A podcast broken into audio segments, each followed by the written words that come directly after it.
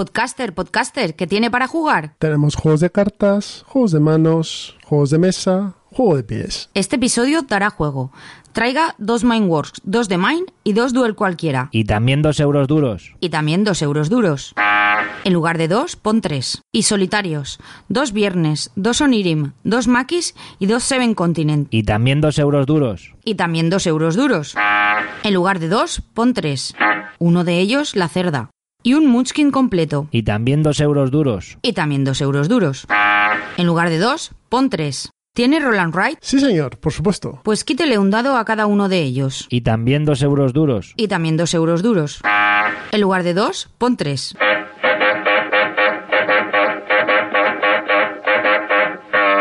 No sé si es una canción de Paquirrín o hay que montar unas jornadas. Y dese prisa, que cuanto antes los traiga, antes acabará el programa que viene detrás. ¿Se admite vaquear a bordo? Oh, sí, señor, por supuesto. ¿Usted lo ha hecho? Sí, señor. Pues no cierre el Pledge Manager que a lo mejor me meto para bajar los gastos de envío.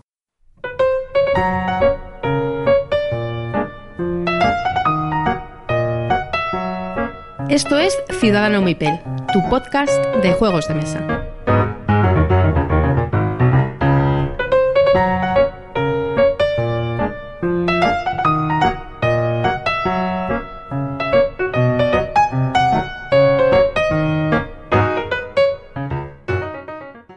Hola a todos y bienvenidos a Ciudadano Troquélico, porque hoy no estamos solos ni nosotros ni nuestros queridos amigos de Troquel Connection. Bubu, Pepe, Letal, buenas noches. Hola, muy buenas, ciudadanos. Hola, ¿qué tal? Ciudadanos, buenas. Y por aquí también. Muy buenas. Por aquí también está Miguel. Buenas noches, Miguel, ¿cómo estás? Hola, buenas noches. Pues nada, bien, aquí tirando. muy bien, muy bien. Y hoy como nos Encantado hemos... de estar aquí grabando con, con los amigos de Trocal Connection. Y hoy como estamos más de dos, más de tres, incluso más de cuatro, vamos a hablar de mayorías, ¿no? hemos, hemos, nos hemos juntado todos en el camarote. Estamos en el número, número óptimo para poder jugar a un juego de mesa. De 5 para arriba ya la cosa se empieza a poner peluda. Pero eh, antes de eso, ¿queréis hablar vosotros, que nos habéis propuesto hablar de algún tipo de premio, algún tipo de novedad en Kickstarter, algún tipo de envío caro que va a pagar Bubu? No sé. Nos hemos cargado la escaleta, ¿eh? Antes de empezar ya. Así que adelante. Es, lo que tiene, acercarse aquí a los troquélicos, las cabezas se van por el aire. Yo ni, ni la he abierto ya. ¿Para qué? ¿Para qué? ¿Para qué? Yo- me la he escrito aquí y tiene más tachones que, que- que cosas escritas. No, a ver, eh, habíamos comentado porque se han fallado ya los Spielder Yards y, y hago hincapié en lo de fallado. Pero cuéntanos, llevan, ¿quién, llevan fallando desde la nominación y... quién y, ha bueno, sido, ¿quiénes han sido los premiados? Algunos, eh, yo el que más tenía claro era el Kenner y ahí vamos, si hubiera puesto dinero hubiera ganado. Las casas de Sí, apuestas sí. creo que ni lo pagaban. No ha habido mucha sorpresa ahí, ¿no? No, no, no. eh, el Winspan, el señor Stegmayer, se ha llevado el pajarito a- al nido. Y en, en la categoría del Spielder Jazz, del normal, el Just One. Este de cartas, que era un refrito de, Sí. de Inicia, si no me equivoco, ¿no? ¿Eh? Sí. Bien, ¿no? La No, el de Inicia no era el... No, exacto. El de Inicia, es que he visto, he visto en la entrega que hay una foto de Inicia montado en un disfraz de llama y me he quedado ya con eso. Creo que mola más que el juego. eso. Te pásame esa foto. Necesito. Luego te la paso y la enseño. Y en el y en el del Kinder, el Valle de los Vikingos, que creo que nadie absolutamente podemos decir nada de, de esto. No, nada. Este es uno que ahora editará de Beer, ¿no? Lo más probable. No, pues creo que es de Java. Ah, entonces no, no tiene derechos. Vale, vale. O sea, la conclusión es que entre las votaciones en BGG y el Spiel des Jahres nos hemos quedado sin referentes en este mundillo, ¿no? Pues más o menos, ¿eh?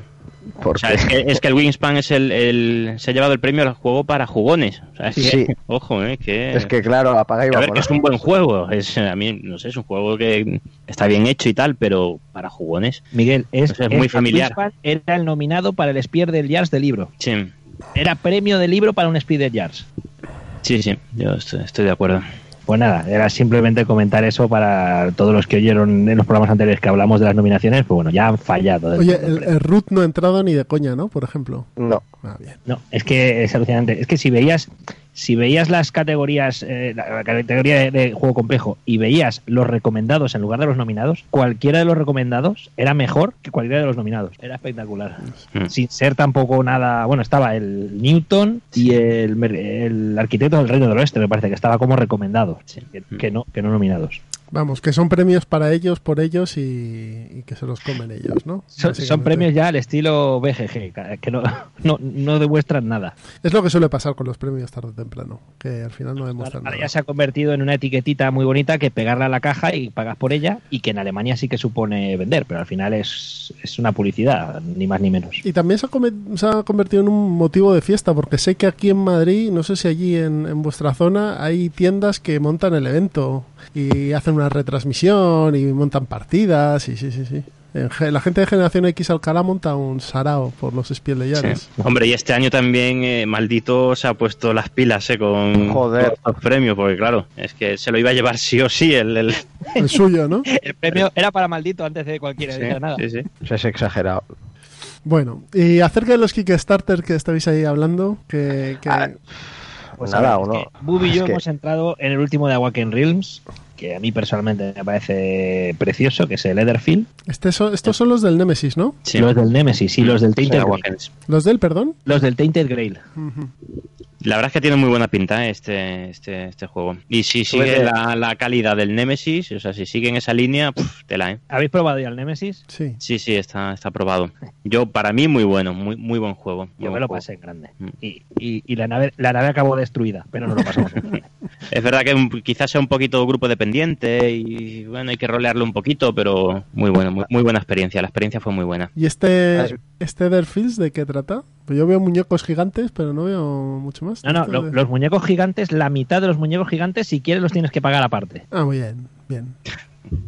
Sí, tienes el, el place básico, y yo estoy en el básico, que es más que de sobra, que te viene con algunos con algunos bosses, que son dos o tres, y los que ves en la presentación, que hay, hay un pledge más grande que, te, que pagas por tener las miniaturas de los demás bosses. El de 117, 330 euros, ¿no? Ese. Ese. Bueno, pero ojito que si pasa lo mismo que con el Nemesis, fijaos a cómo ha salido ahora, bueno, va a salir en tiendas. Sí, ¿eh? sí. ¿A cuánto sale? 150, 150 pavos. 150 el básico. El básico, sí. Sin O sea que- Gold, sin, o sea, versión retail. 150 euros. Como decía Javi Legacy, no meterse es palmar dinero. O sea que ya estáis tardando, ¿eh? Sí, aunque solo sea para venderlo, lo puedes vender al mismo precio de tienda con todo lo que lleva. Joder, yo cuando he visto que el básico del Nemesis 150, con las ganas que tenía de pillármelo, Pues va a ser que no. Vas a tener que, que tener buscar a alguien que lo tenga. Es que estamos hablando ya de cifras Sí, sí, ese, se nos va un poco la olla con esto, ¿eh? que Sí, marean un poquito, ¿eh? 150 Bueno, euros. preta por té. En serio, nadie va a hablar tampoco del precio del preta por té. Yo entré y salí. Entré, vi, vi las ofertas de segunda mano y salí. Dice, Pues hasta eso, luego. hice lo mismo. Hice la del abuelo Simpson. Entré, dejé el sombrero, cogí el sombrero y me fui. Yo, yo no recuerdo lo que. Creo que lo comentó Google, lo que valía. 60, eran Y 60. cuando salió en su momento debería estar sobre los 30 y algo, supongo. Y tienes copias rondando por ahí por 25 o 23 euros. Sí, claro, ahora es el momento de pillar uno. Sí. Este, dicen, este que dicen que es el, el bueno de Trevichek, por, por una, el, el- el único bueno que tiene Trevichek es. Hombre, eso tampoco, ¿no? Lo, lo he oído hoy, ¿eh? Hoy no sé quién lo, eh, no sé qué estaba escuchando esta mañana que dice, "Hombre, por fin, este es el bueno de Trevichek, tiene uno bueno. Y luego Bueno, hay uno, Trevechek tiene un monográfico para mí. Sí, sí, sí.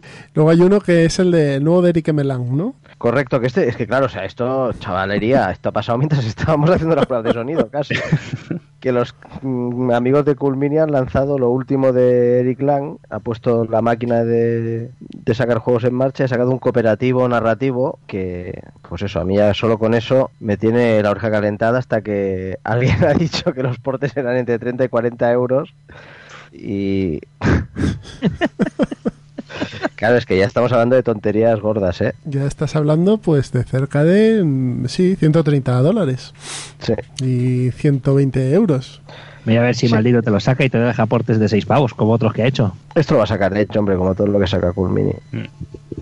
Sí, pero te va a meter los 40 pavos de porte más el coste del juego más los 40 pavos extra por cualquier cosa que quiera sacar. Eso sí. Pero bueno, eso. Y ya lleva pues más de 300.000 euros en una hora. 370.000 ahora mismo.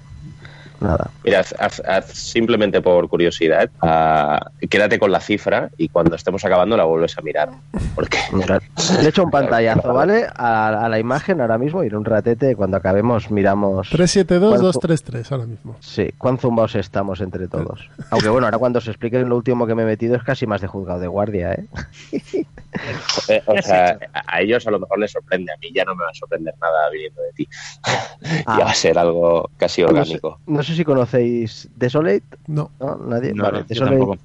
Desolate es un juego de Grey, Grey Dwarf Games o Grey, Grey algo Games, unos- un enanito, Grey Dwarf Games creo que se llama, y que lo edita y lo publica Gamecrafter, que es un portal que hace juegos print on demand, ¿vale? Es una versión mejorada de Desolate. Desolate es un solitario de cartas de unos 20 minutillos en el que tienes que dar tumbos por una nave espacial que se ha ido al garete y que está infestada de aliens y tienes que es un push your luck con tiradados Esto es en blanco y negro, ¿no?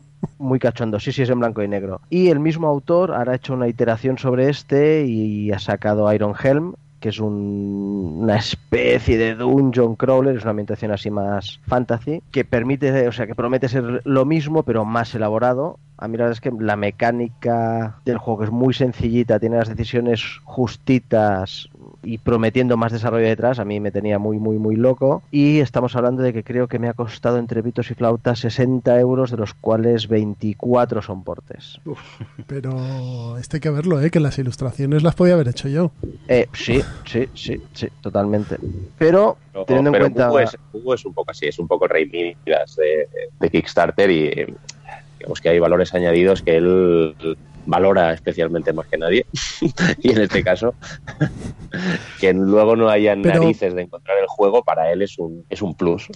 Pero no pensáis que, esto- Kickstarter es un poco Kickstarter es un poco como el timo de la estampita y el del Tocomocho juntos, es decir, no llegan los pledges nunca en su época, sea lo que sea siempre se retrasa, o sea, los pedidos, no los pledges, los pedidos, eh, luego no sé qué, los gastos de envío al final te la cuelan por detrás, o sea, es, es que al final entras ahí y no sabes dónde te vas a meter. No, básicamente lo, lo que, que cuando crearon Kickstarter, en las stretch goals es un mira, te voy a dar algo por todo lo que te voy a dar por saco. Exacto, pero vamos.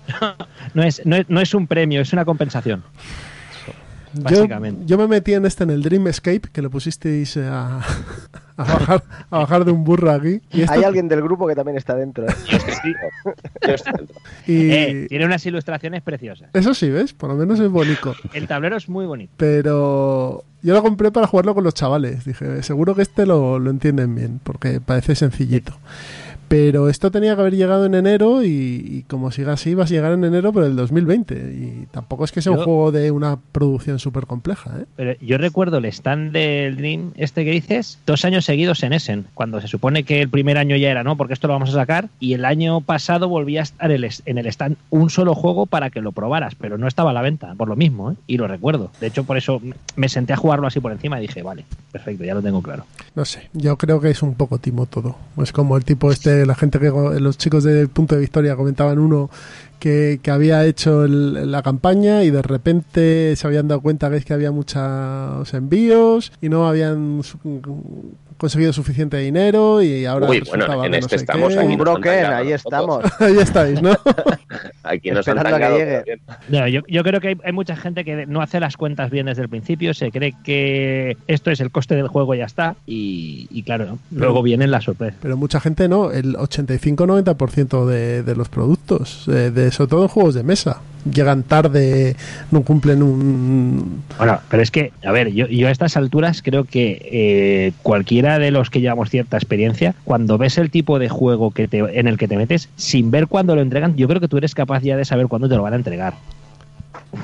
Sí, ya vas sí. viendo un poquito por dónde van los tiros. sí, sí, Yo, sí. Si el Etherfields me dijera que me lo entregan para Essen, no me lo creo ni harto de vino. Vamos, ni de co- por lo menos no este Essen ni de coña. Va a llegar para el que viene con suerte. Mm. Yo la verdad es que tampoco he tenido muy malas experiencias ¿eh? en, en Kickstarter. También se pueden conseguir juegos. Ahora mismo acaba de llegar el, pipe- el- el pipeline con un poquito de retraso, tampoco demasiado. Miguel, Miguel, el barras, el barras. El Barras, sí, el Barras está dando problemas, sí. Pero bueno, a ver cuando llegue, a ver la calidad y tal. Bueno, sí, ahí cráneo uf, se ha lucido, pero bueno. Yo, yo no puedo- me puedo quejar porque la verdad es que he tenido bastante suerte en casi todos los, los Kickstarters que me he metido. ¿eh? No me he metido muchos, pero Tus todos me amigos, han ido muy tus amigos de Minecraft Games, el Tricerion, bien, ¿eh? También. Pues Edición bien. coleccionista que estoy yo dentro y va a llegar el año que viene.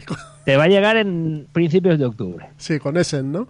Sí. El Solarius también va, va a ser un, un añito de retraso. De un juego que ya existe, que ya. O sea, que es, Ah, pues se- es mira, una voy a reimpresión. Voy a vender el mío, que pensaba que ya no le iba a sacar un duro. Chavalería, mandad unos mensajitos, hombre. Cuidado con los mensajes, Bubu. Bueno, Sí, sí. si queréis, Bueno, en fin. si queréis dejamos el- la, la charleta aquí con el, la mesa camilla, aunque no se hace, no, no hace época de mesa camilla. Y vamos a- al tema mollar, ¿no? ¿Os apetece? Sí. Vamos. Venga. Pues vamos al lío. Mayorías, control de área, influencia, que, que aquí teníamos eh, discusiones al principio de no es lo mismo, es lo mismo. ¿Qué opináis vosotros? ¿Creéis que eh, el concepto de mayorías es Mi- Miguel iba a demasiado... presentarnos el. Ha dicho que él se, se dictaba ya que el doctor no ha podido venir. se- él ha dicho, yo lo presento. Sí, sí, lo Yo estoy- Yo sí, Le, voy a pasar, poquito, le voy a pasar el balón, le voy a pasar el balón. Cuando... Le voy a pasar el balón. Miguel, eh, Bueno, mayorías, control de área, influencia. Todo tuyo. en principio el, el- el plan para el, episodio de hoy era hablar de, mayorías, más que de control de áreas, pero es que realmente son mecánicas que están, que están muy muy relacionadas. Eh, en las mayorías, bueno, pues estamos hablando de, una mecánica en la que eh, los jugadores van a luchar por ser, por tener la mayoría de un tipo de, de- de recurso, de presencia, de, en, un determinado área, ¿vale? Y en función de eso vas a ir consiguiendo un control de esas áreas y mm, eso al final siempre mm, conlleva pues unos puntos de victoria o un determinados mm, beneficios para tu pa- para tu facción, digamos, por no sé explicarlo de alguna manera. Eh, ejemplo, el más claro que el que vamos a hablar después, que, que quizás sea el grande, ¿no? Sí. en el que vas a tener un- una, una- una, um, mecánica de mayorías para controlar unas áreas determinadas Y esas áreas puntuarlas, ¿no? Que es lo que te va a dar la victoria al final. y esas áreas puntuarlas. Esa es la, la- la definición básica. A ver, por primera vez creo que es el único término que en castellano explica mejor que su homólogo en inglés Sí. la, la mecánica. Sí, posiblemente. Sí. Porque esto es lo que hablábamos. En BGG está contemplado como área de control o área de influencia y sin embargo en castellano nosotros gastamos el término mayorías que no tiene absolutamente... Eh, iba a decir nada que ver, pero bueno, no tiene una traslación directa a- al concepto de, de área de control. Mayorías claramente pues es tener más que loto de algo. Más que área de control no sería control de áreas. Que parece una tontería, pero no lo es. Sí, sí, cuando es el, el término, el doctor también me reñiría, como lees el término directo en inglés y, y haces la mala traducción. Vengo aquí a sustituirle. Sí, sí, el espíritu está presente en Está ti. presente. Sí, nos hace falta, nos hace falta aquí explicando, ¿eh? el control de áreas. eh, sí, tienes razón. Las mayorías al final eh, incluyen los dos: eh, las áreas de influencia y el control de áreas. Sí, Así, pero no todos son de control de áreas. A ver, O- Co- Como ha dicho Miguel, como vamos a hablar luego del grande ya nos explayaremos, pero creo que es la destilación más pura de ese concepto, como tal. Sí, sí, sí, es, es el concepto del grande, del inis, del caos en el viejo mundo. Quizá en el caos en el viejo mundo tienes un factor que ni en el Inis ni en el grande tienes, y es que las facciones tienen diferencias entre ellas. Entonces eso hace que ya haya una capa de desequilibrio que en el grande no hay, porque al final tú pones cubos y vas jugando las cartas. En cambio en el caos en el viejo mundo puedes pagar más o menos por sacar a un bicho o no. Sí, pero al final es, es una suma. A ver, el, el concepto de mayorías, en, ya no tanto como mecánica, sino como resolución, es, es la definición de, de, de Inicia, con la cantidad de juegos que se puntúan por mayorías. Y aquí, por ejemplo, me voy al Samurai. El Samurai, aparte de tener un- mayorías de influencia en este caso, Sí. la puntuación final se basa en mayorías puras, Sí, sin, sí, sí. sin dar puntos ni nada. Es, eh, y como muchas del señor Inicia, tienes que tener mayoría de algo para optar a la victoria, que a la vez me parece un sistema genial, no es tanto el ir recolectando puntos. Está claro. Y, y entonces Tigris y Mayorías, ¿no? Mayorías. De hecho, es. Pero con los hecho, setas. eh, habla de presencia y es un control de. de- bueno, es, es mayorías de determinados colores en este caso. Sí, sin tener nada que ver con control de área. Con control de área. Bueno, pero al final es eso, es- estaría más alejado siendo lo mismo. Que qué bien lo hace esto, Nicia, este sistema de puntuación como le gusta al, al amigo. Lo hace muy bien, oye, sí, sí. Tiene juegos, es. eh, una tensión muy buena la que la que tienen sus juegos. Pero bueno, esto sí, esto, o sea, como reflexión, eh, siempre consideraba la mecánica de mayorías como un subtipo dentro del control de áreas, pero efectivamente, como estáis explicando, hay juegos de mayorías que se escapan a ese control de áreas, como el, el Tigris y Éufrates. Son mayorías de final de partida, digamos. Exacto. Mira, yo me he tomado la libertad, ya os digo, BGG traslada mayorías como, como área control, control de área o, o- o control de influencia y me he hecho un listado de unos, de unos cuantos que llevan esta mecánica. Pero aquí es donde podemos ver, en, si ves en los nombres, ves la diferencia de que no todo es lo que luego trasladamos como mayorías. Sí. O- Ordenados por, por ranking, estar- ellos contemplan el Twilight Struggle, Que, yo- que ahí sí estamos de acuerdo, ¿no? Que es un juego de de mayorías clásico. claro, pero luego el siguiente por ranking Ya, es sí. el Star Wars Rebellion. Hostia, no jodas. Sí, lo considera como área control, área de influencia, pero no, yo no lo metería dentro de esta definición de mayorías pura. No. Pero sí es un control de áreas, ¿eh? Sí, pero no es una mecánica de mayoría. No. No, eso es cierto. Pero no, o sea, uf, uf, uf, es un control de áreas. Uf. Sí, al final tú, tú tienes que ir controlando sistemas para explotar recursos y demás. Entonces vas controlando áreas del, del mapa. Pero no, pero no Casi tangencial, ¿eh? Porque de hecho, si eres el rebelde, controlar más o menos te puede importar relativamente poco. No, ostras, no sé, ¿eh? Tampoco Mira, lo he jugado pero tanto, tampoco pero te- yo no lo metería ahí. Pero tampoco puedes perder el- la vista del control de áreas si eres rebelde. ¿eh? O sea, Claro, algo pero- tienes que recaudar también. Pero no, lo- no lo Sí. metería en una mecánica pura de mayorías, ¿eh? No, no, no, no. Hombre, no, no, no, no, ni por asomo. Aquí el Claro. problema es que en la BGG no tiene un, un- un Es- listado de, de mayorías. El- lo, que, lo que tiene que se puede parecer un poquito es el control de área, pero efectivamente aquí hay muchos, muchos juegos. De hecho, es que de la primera página, de los 10 primeros, Sí. yo te diría que hay tres de, de mayorías. Es que me hace gracia porque el siguiente no, es el. Gaia Project. Otro. Sí. Que Ahí no veo ya ni con ni mayorías, ni área, ni no sé, no Ni termino de- control. de verlo. El siguiente es el Side. Que tampoco. Bueno, sabes que creo que creo que pasa también que realmente eh, la dif- o sea, para controlar una zona implícitamente tienes mayoría en ella, por si no no la controlas. No, porque por ejemplo en el Gaia Project o en el Terra Mística no pueden haber dos, dos personajes en la misma casilla, con lo cual el primero que llegue y planta casa Ya. se acabó. Pero si la controlo, una cosa es el tiempo, pero si yo la controlo es porque tengo más que tú, que luego la mecánica del juego no permite No, que... pero no, no, no, no, no, porque la, la mecánica de mayorías enti- entiendo yo que en la misma casilla, celda, área o lo que quieras, puede haber presencia de varios jugadores y el que más tiene es el que ejerce este control. En el Gaia Project o en el Terra Mística, que está más abajo, no existe esa, es- ese combate de área. Claro, no, no, no existe el combate, pero lo que quiero decir es que implícitamente tienes una mayoría. Otra cosa es que no esté permitido que haya una disputa. Tú pero- en el grande puedes jugar una partida del grande sin que apenas haya conflicto. Yo Ya, en pero mis yo zonas, puedo- tú en pero- tus zonas, Pero donde tú estés, dejaría de ser de mayorías. Dejaría de ser el grande. entrar, pero- bueno, ya dejaría de ser el grande, aparte, por Básicamente. supuesto. Pero que, el, que yo creo que la duda, y no lo digo por, ah, por intentar buscarle tres pies al gato, sino porque creo que la, ambigüedad que se refleja en el concepto de BGG, que no es capaz de parametrizar algo de una manera más específica, viene en parte por ahí, porque hay una línea extremadamente fina entre el control, la influencia, son términos que quizás son algo ambiguos en la aplicación al terreno del juego de mesa. Entonces, por eso creo que sale ese popurri en el que podríamos estar debatiendo horas sobre cada caso en específico, porque es, complicado encontrar un... O sea, o haces dos líneas totalmente separadas, que sería mayoría pura, en el que sí que hay ese conflicto posible, y el otro que será el ah, control o influencia, o si lo metes todo en el saco grande, pues bueno, te pasa lo que te pasa. Que el side, por ejemplo, para mí sí que es un juego de mayorías, que es el siguiente que sale ahí. Sí.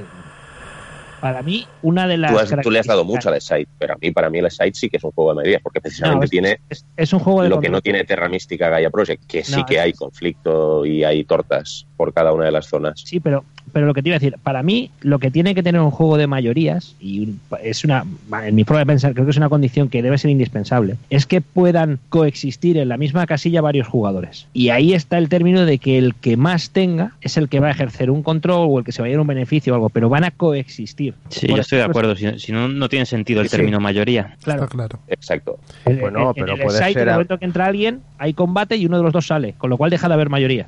Al final, el- la mayoría es controlar, o sea, eh, controlar o tener predominancia en un área y que eso te proporcione un beneficio en, en determinados momentos de la partida. Claro, pero en un área en la que pueden haber más. Sí, sí. Es, es donde creo que yo que está la diferencia, que es, lo, es el matiz que no se contempla en esta descripción de BGG. Si más abajo podéis encontrar, para mí, dos ejemplos que creo son mucho más clásicos de lo que buscamos en mayorías, como puede ser el root y el dominant species. Es que ahí está. Sí. El, el Dominan es. El Rune no lo he jugado, pero el Dominan está clarísimo. Claro, ahí está todo el mundo en la misma meseta y luego, bueno, pasa algo y, y- y Y- alguien y- controla eso y tiene un y beneficio. Pasan, pasan cosas. Y pasan. Se levanta una carta y el Y de Dominan a la mierda. Tres horas jugando.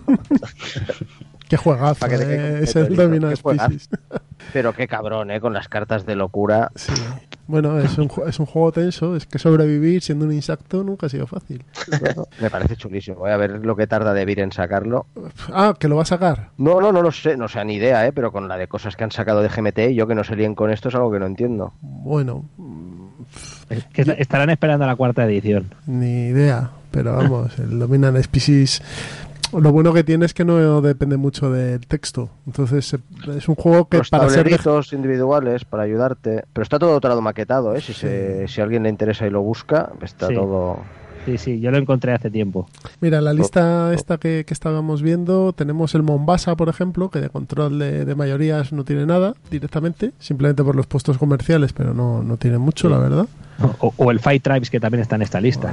Bueno, o está el Tigris y Éufrates, que quizás sí que, que tiene más sentido dentro Sí. de, de esa El Kemet también. Sí, el Kemet. Están El, el- Rising Sun, que no lo hemos saltado. Aunque en, en el fondo, el, el Tigris, ahora me salta a mí la duda de si es un juego de mayorías o que solo se puntúa por mayorías, ¿sabes? No, no, No, acabo no, de... no, Durante la partida tienes mayorías porque para colocar el líder eh, tienes que... A ver, bueno, bueno, es que la verdad es que luego cuando... No, no, no, a la que no, no, que coño, a la que chocas un reino con otro solo queda un líder. Sí, solo queda es uno. de mayorías a la hora de puntuar, que yo al principio decía que sí, precisamente yo, pero ahora cuanto más lo pienso, no sé si solo es la manera en la que se puntúa el juego. O sea, no sé si eso es suficiente para que le llamemos que es un juego de mayorías. No lo sé. No, no. Bueno, es de los que viva un poco la polémica también, ¿no? Mm, o, sí. el, o el debate en este caso. Que- Además, es, es, es de los pioneros. ¿De qué año será? ¿90 y qué? 98 creo que es. 7, creo, 97, sí, 98. Pues ¿El si tenemos, No, si anterior, tenemos al grande como uno de los 95. referentes, que será 95 o 96, supongo. 97 Tigris y Éufrates, 95 el grande. No sé antes del grande si hay algo, a mí no me viene a orden. Vosotros que tenéis... Liberté, ¿no? o- Quizá. Quizá Liberté de, Cadin- de No, Caño el es Liberté es del 2001. 2001. Es, es difícil es- irse más atrás del grande, ¿eh? Sí. Más allá del 95. Seguro que hay algo, pero es complicado. El Liberté es otro de mayorías clásicos. Ese sí. Mayoría, mayoría. O sea, es por, por regiones y el que tenga más votos. Y por áreas, exacto. Sí, sí, sí. Dentro de la misma área puede haber varios contrincantes que no sean el mismo. eh, bueno, ese Mira, sí ahora, ahora os voy a, voy a lanzar yo una pregunta de, de uno relativamente nuevo. ¿El Feudum lo consideraríais de mayoría? no, yo no lo he probado. No lo he jugado. Pero lo considero Tampoco. un dolor de cabeza. y no, no sé, lo juego una vez contigo, no lo quiero volver a jugar en la vida. Y no sé si era de mayorías o de sodomía, pero no me convenció. No, no puedo opinar. El, no, lo decía porque cuando en cada, en cada reino o en cada feudo solo pueden haber dos jugadores, pero dentro de ese feudo sí que se establecen mayorías para que uno lo controle. Eh, Es una mayoría de dos a uno.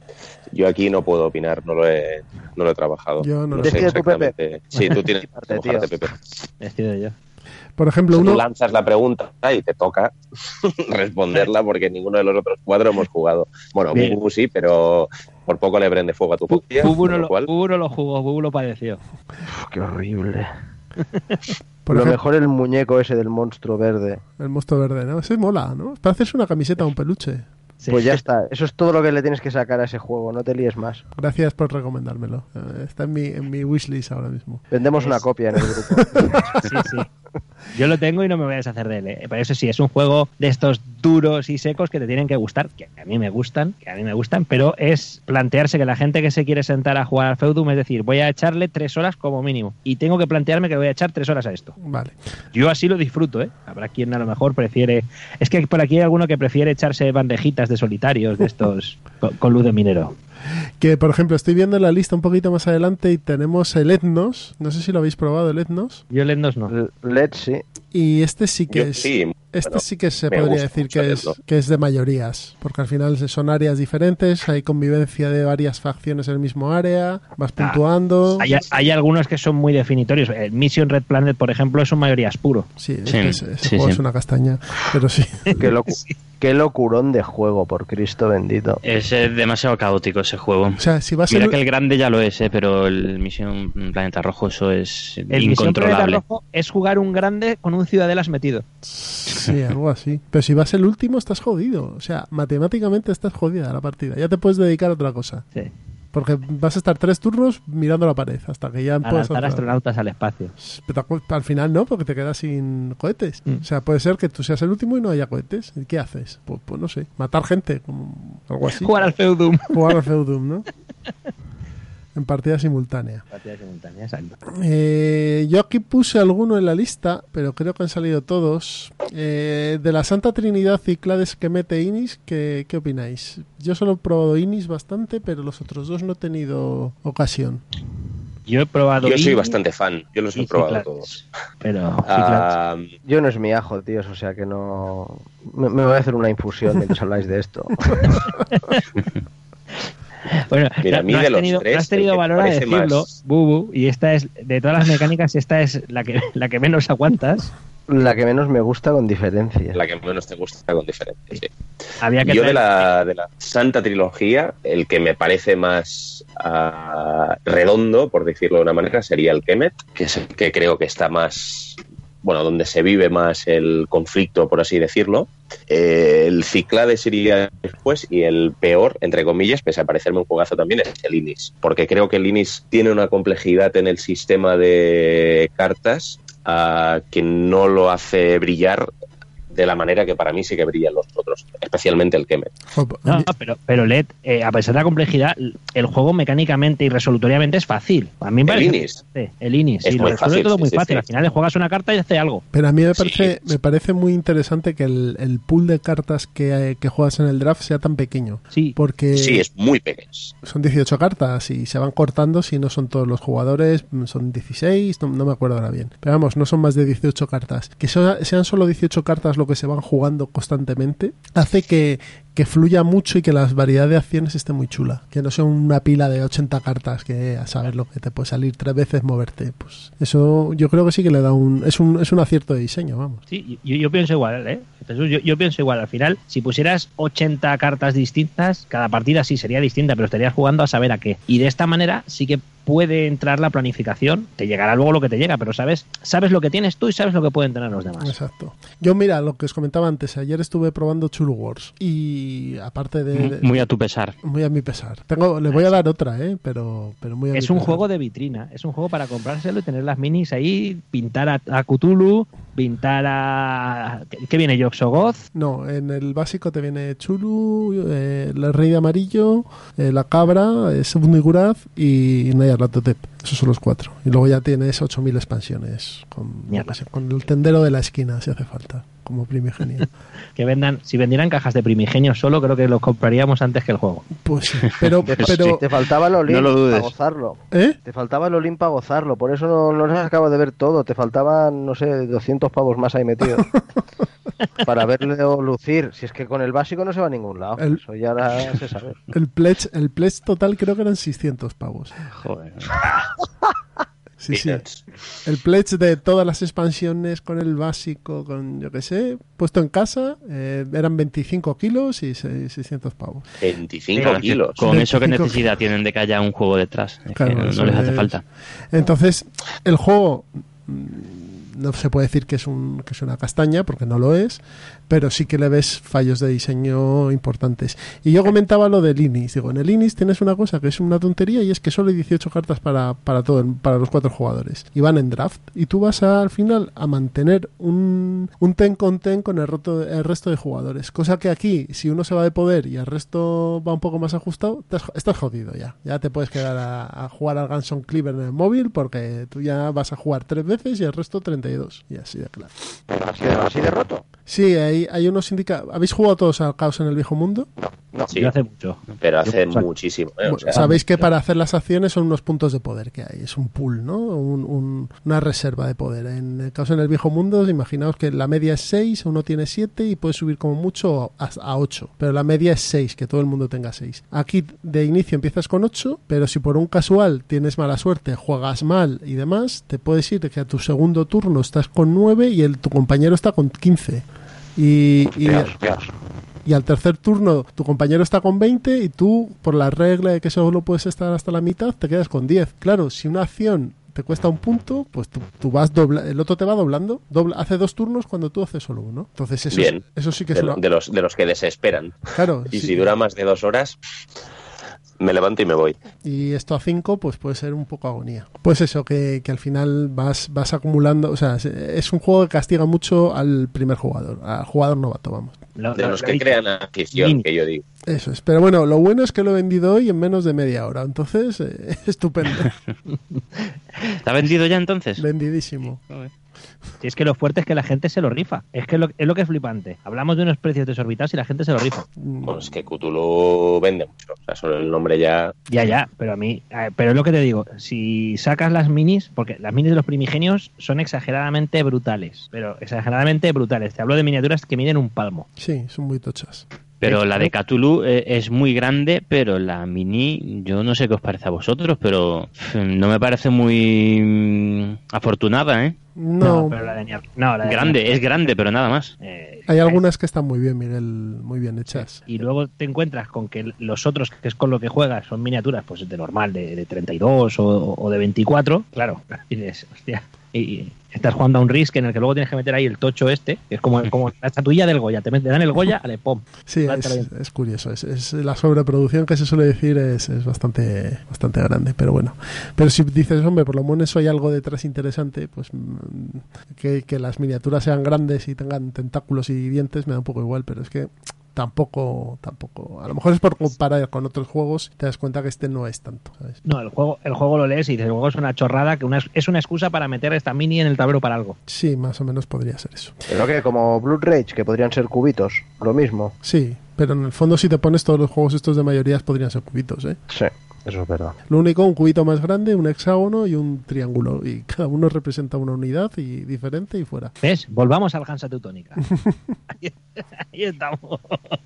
Bueno, esto lo hacía, y muy bien, no sé si os acordáis, el Creta de Stefan Dorra, ¿no? Que era un No. juego de control de áreas. Y yo me acuerdo, pero, o sea, quizás hace 15 años que jugué. Pues esto es algo que alguien podría reeditar, ya que reeditan Santiagos y cosas así. Antes, esto, por ejemplo. Eso ya que, ¿ves? ¿Ves? ¿Ves? ¿Verdad? Ya que tratamos el tema mayorías, Creta hacía eso, y había el obispo era una pirámide, el caballero era un cilindro, y funcionaba a las mil maravillas, ¿eh? Si al final lo de las minis es una excusa eh, para vender más, nada más. Tú puedes. Sí, sí, totalmente. Puedes Y más caro. Claro. Punto. Ver, a los que nos mola pintar minis, que te den alguna, mola. Pero bueno, ¿qué queréis que- pero te enganchas a Citadel y a Warhammer y ahí ya te, te, No, no. te sangran Ya. a gusto. De eso, de eso ya me quité, vamos, desangrado, tapé la herida a tiempo, de eso ya me quité. Eh, la lista que, es de- que has dicho, Pepe, también estamos, he visto el Tyrants of the Underdark. No sé si lo habéis probado. Ni No, y le tengo muchas ganas, ¿eh? Es muy, muy buen juego y ese sí es mecánica de mayorías clásica, pero mm, con más cositas metidas. Sí, con un deck Muy, muy building de paso. Deck building. Es un sí. 2 por 1 Sí, ese de hecho, ¿alguien sabe algo de los rumores de que iba a salir en castellano? Si se confirman o no. Mira, me juego contigo una cena a que no va a haber un juego de la gente de Gale Force 9, ni- bueno, de Hasbro en español en los próximos cuatro años. ¿Sí? Ni de coña. Yo había leído rumores y por eso no, no había entrado a pillármelo. Llevamos con los rumores. Ya. Un par de años, quizá. Sí, Que, sí, que el- salió la noticia de que iban a sacar el, el Lords of Waterdeep, el Tyrants Lo, lo que sí y, que y pasa algún otro más. es que sacan juegos y siguen sacándolos, pero a- al español no traducen ninguno. Ah. O sea, el último que han sacado es un... Ruido que supuestamente iba en castellano desde hace mucho, ¿eh? Claro, claro. Mucho, pero... Pero al final yo, yo entiendo a Hasbro. Yo lo saco en inglés, ¿tú te lo vas a comprar? Sí, ¿no? Sí, porque me gusta Daños and Dragons, porque me gusta la mecánica, por lo que sea. Pues ya está, cómpratelo. Ya. Pero lo fuerte, lo fuerte es que Hasbro tiene edición aquí, o sea, tiene editorial aquí en España. Sí, pero Tiene si la, edición española, aunque sea de juguetes. si la licencia... Si tardaron tres o cuatro años en sacar el Daños and Dragons en multidioma, en multidioma, no estamos solo hablando en español, eh, y ese es el buque insignia de su, fa- de su sección de juegos de rol y tardaron tiempo porque no liberaban la licencia. Eh, la licencia, o sea, la, edición traducida, la licencia sí que el OSR estaba, estaba liberado. Estos tíos, ¿para qué te van a hacer una producción en español de, yo qué sé, del Tyrants of the Underdark? Cómpratelo en inglés y ya está. Sí, sí es Ya facilito además. Y además es facilito, ¿eh? O sea, es, es muy sencillo, ¿no? No tiene mucha complicación. Sí, sí, no, eh, el otro día yo ya hablaba, no me acuerdo qué se estaba comentando, sí, creo que el 90% de los juegos que han entrado en mi casa en los últimos dos o tres años son en inglés. Eso. Que- que- y eso que a día de hoy hay más juegos en español. Sí, sí, sí, está- pero al final Si- hay si tal miras cantidad atrás de juegos años, madre de Dios. por eso. Ah, pregunta que yo no tengo la lista a mano y me venía uno ahora a la cabeza que tiene, un- bueno, también lo saco a, a debate. A Small World, ¿aparece por ahí o no? Sí, Sí, sí, sí. sí. ¿qué aparece? Porque, En- bueno, pasa un poco igual, ¿no? O sea, Sí. no llega a haber a mayorías puras porque solo queda uno en cada región, pero no necesariamente el que está en más regiones luego es el que más puntos gana. No sé, en este sí que le dan ahí también un poco de rollo ah, de ambigüedad máxima, ¿no? Porque no sé exactamente si para vosotros es mayoría pura o no es mayoría. Esta es una definición pura de control de área. Pero parece mayoría, pero luego, como tú dices, hay uno que luego muere y, desa- y desaparece, con lo cual no llega a... No, y que además, según la facción que tengas, puede ser que tengas un combo que estés cobrando dos monedas por región y, y otro solo cobre una, teniendo más regiones que tú. Entonces, realmente, ¿cómo puede ser en un, o sea, en un juego de mayorías que el que tenga menos gane más que otro? Debería ser imposible, Ya, pero de si ya- mayorías puras. Claro, si le metes el- los- las capas de, bueno, es que tengo menos, pero mis unidades valen, mm, tienen más valor, o puedo hacer no sé qué, o eso es lo que eh, le da a los mayorías un poquito de, de vida, ¿no? Que no sea simplemente acumular chichas. Sí, cubos. sí, no, no. A mí, a mí, por ejemplo, Small World me parece de los juegos de liga media, de los top top, siempre me ha fascinado. Ayudó también que salió la app hace bastantes años, pero quizá de las mejores apps. No sé si la habéis probado en No. iOS Es una auténtica virguería. Sí. es mejor que jugar al juego de mesa directamente. Es de esos juegos en los que una buena tablet grande en el centro de la mesa, yo me he pegado una de partidas y lo tengo original y con las expansiones y con todo. Pero el mero hecho de ahorrarte el conteo de las fichitas y que si ahora pongo dos y que si aquí tal, cómo agiliza ese juego y lo bien hecha que está a nivel gráfico, a nivel de todo, es, es maravilloso. Y esto ya lo lanzo aquí, ¿eh, Pepe? Tú coge el cable si lo quieres. Pero no sé si estáis de acuerdo conmigo que hace cuatro o cinco años parecía que los juegos con app se iban a comer el mundo y yo creo que precisamente cada vez tiran menos. No sé qué impresión os da a vosotros. Lo dejo ahí para, para que lo pilles para otro programa. Pero Pepe. juegos con app, o sea, juegos que están en una No, app, no, no, no, no. no. juegos que O sea, necesitan una app. implementaciones de juegos, no, implementaciones de juegos que pasan a la app. Ah, Ah, vale.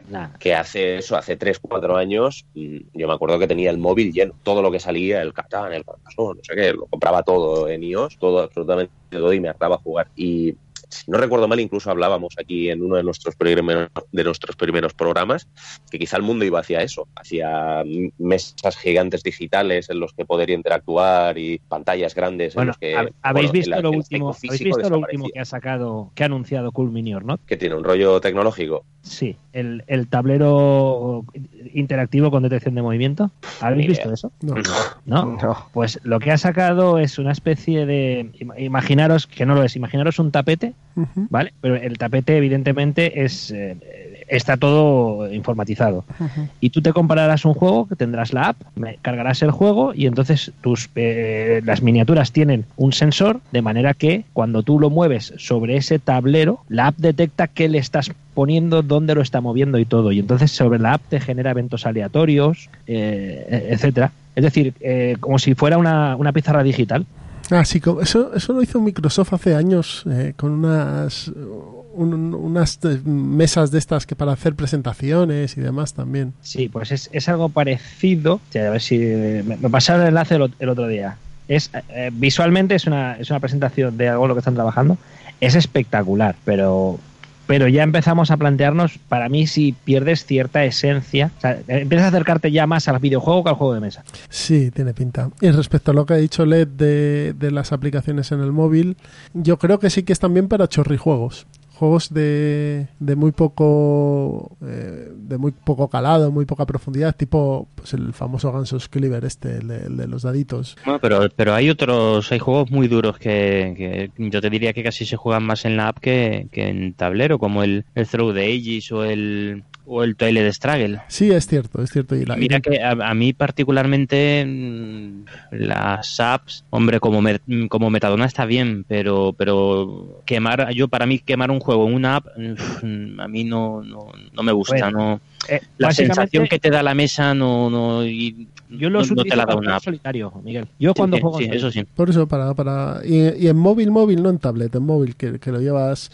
y es más pequeño y demás, algo, un chorrijuego es mucho más fácil que a lo mejor un tablet Struggle o, sí. o un Through the Ages, que sí que lo puedes bueno. jugar en el ordenador, pero bueno, es algo más... O, o, un tipo viernes o incluso al agrícola. Yo le he echado un montón de partidas al agrícola en el móvil, yo solo contra la, contra la IA, mm. y en 15 minutos echas una partida. Sí, pero y el componente de tocar, ¿sabes? Sí, sí. Y, de, y de no estar mirando una pantalla, yo... Que sí, que sí, que, que yo no lo cambio por nada. Yo soy muy defensor en eso de, de los juegos de tablero puros, ¿eh? Y, y, y, agradezco el estar sentado con cuatro amigos y, y, el, el, componente social, yo lo valoro, yo lo valoro. Aparte del táctil de, de, de que si tocó esto, lo otro, pero ese componente social, cuando haces esa jugada, esa puñalada que le tienes reservado a un amigo y se lo haces mirándole a la cara, eso no tiene precio. Claro.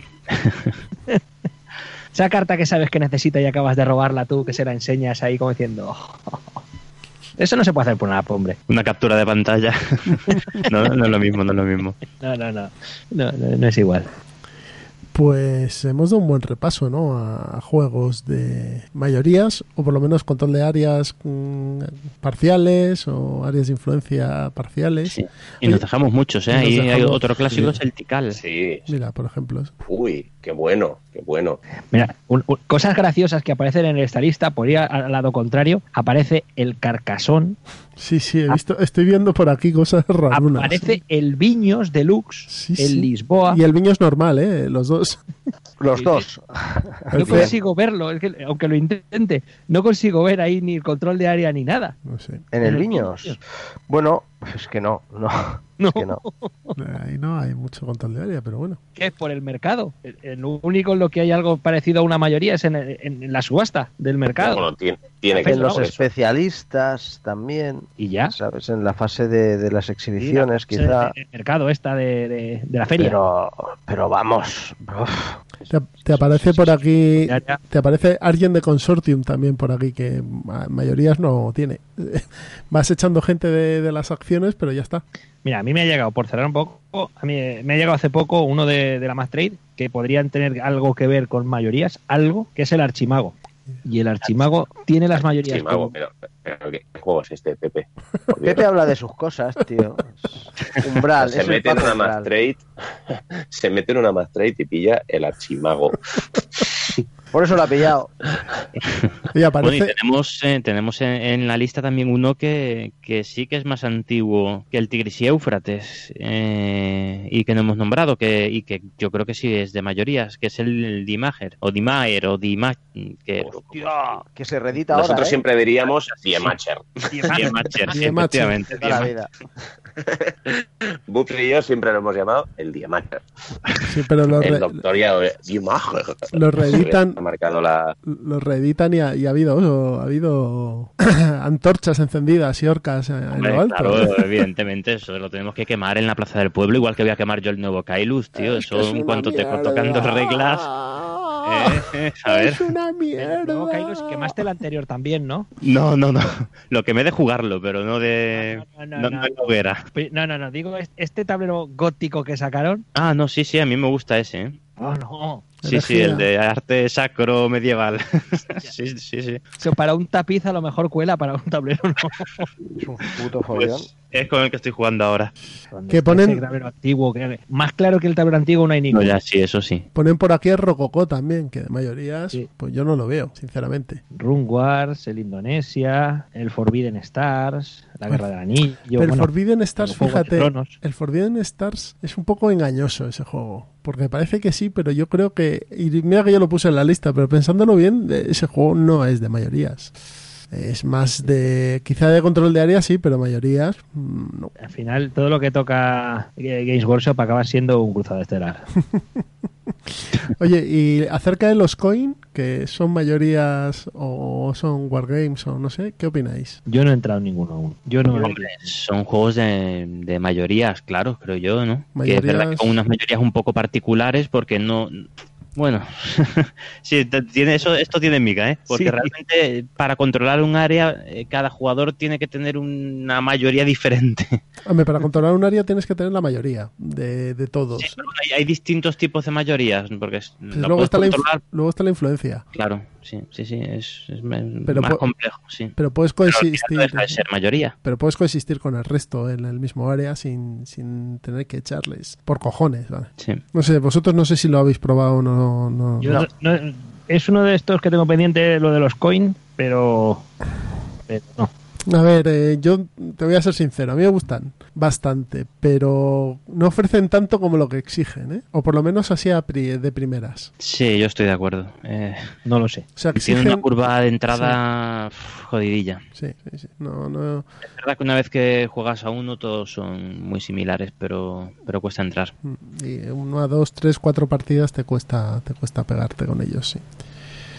Oye, Cuatro partidas para hacerte un poco con el control. ¿Sabes lo que pasa? Que es que a ti, a ti te dan una hoja y te dicen, estas son tus acciones. Pero claro, las acciones son acciones GMT, no son acciones de, de, de Hans, de Hansing. Es, puedes hacer esto, Sí. pero claro, si haces esto con esto más esto, puedes hacer esto otro también. Pero si no, eh, y, si, o, e, o, a, u, o, también puedes hacer lo otro. Entonces al final tienes un carajal que dices, pero esto es un si puede a la vez o no, o es excluyente lo primero y lo segundo. Entonces, bueno, eh, hasta que no coges el sota caballo y rey, no, eso te, te vas media partida en ello. La, la típica foto es cuatro tíos mirando sus plantillas, no sabiendo qué hacer en, en el turno. Y ninguno mirando el tablero. Y ninguno mirando el Además, tablero. sí, sí. Yo Es- las partidas que he jugado han sido así. ¿eh? Que el tablero es donde está la chicha, que es donde tienes que hacer algo. Y, y- ¿Pero qué hago? ¿Asalto? ¿Me muevo? ¿Recluto?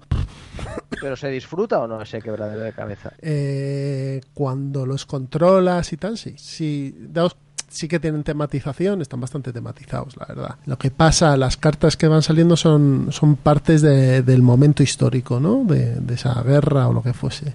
O, o conflicto.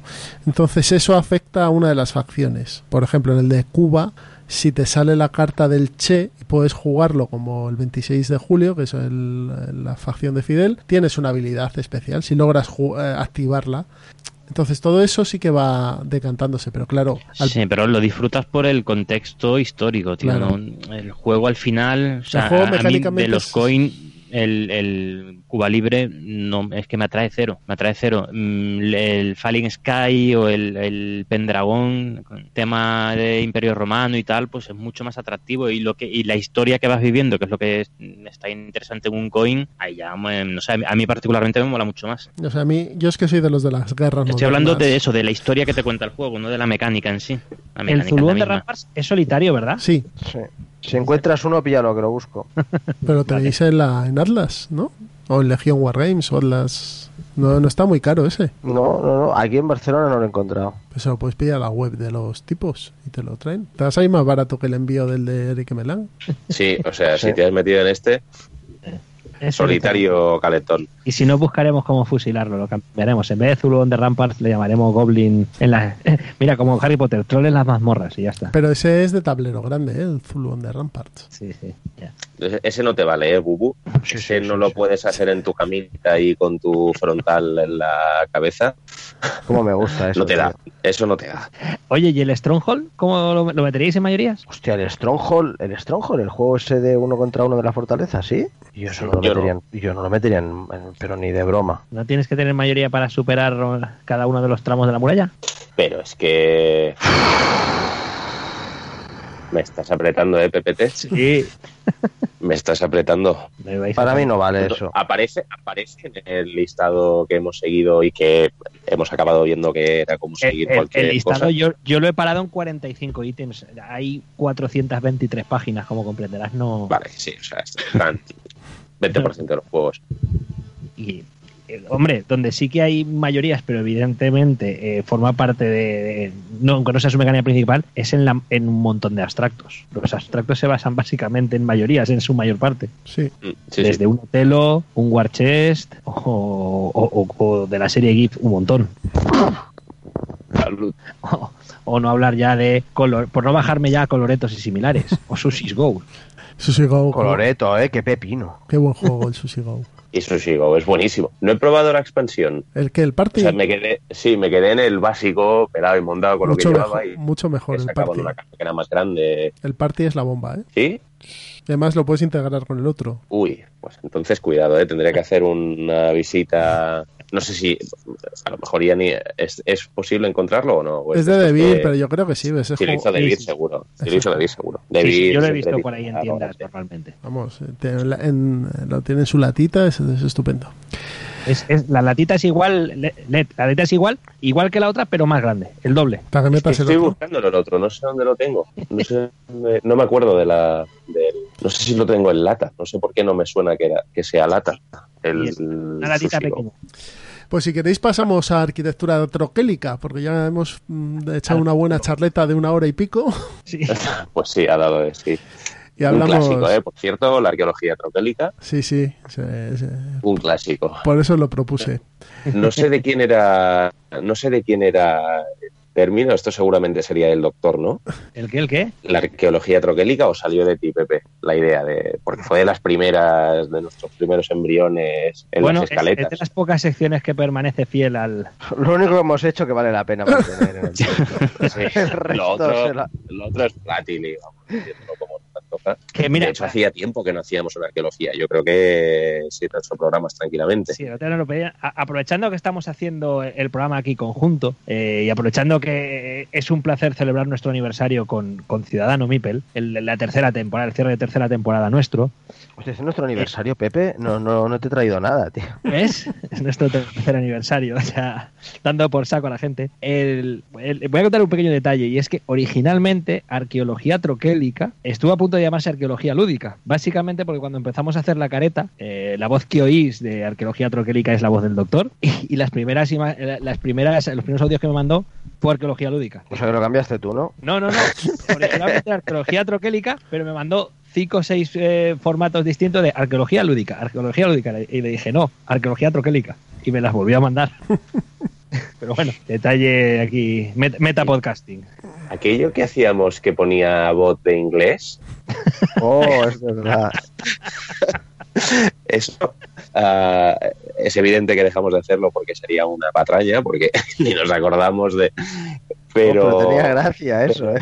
bueno, eso porque no recuerdo con Sí, fue. que eran rollo los fax de Pedro Vera, pero en, em, no, En en- en versión el, juego en el programa que lo hicimos hablaba de ilustradores. Habló de tres ilustradores, como si fuera un, pues eso, un, Pero, un erudito inglés. ¿habló de, de Clemens o no habló de Clemens? Pues es importante. Sí, habló, es habló, importante, cuidado, Hay que hablar mucho de es Clemens. muy ¿eh? importante. habló, habló. Ciudadano Mipel, ¿cómo se lleva con Clemens Frank? Mm, Pues, pues, eh, no, no muy bien. Yo creo que ha aportado grandes, grandes obras a... Está el, yo qué sé, las, las hilanderas de, de Velázquez, la, la, la joven de la perla de Vermeer y la portada de, del Hansa Teutónica de, de, la de po- Clemens sí. Folans. Le debemos todos tanto. No sé. Las, las hay peores, ¿eh, Jesús? Las hay peores que la del Hansa. ¿Cuál es la de la oveja esa que te mira con cara rara?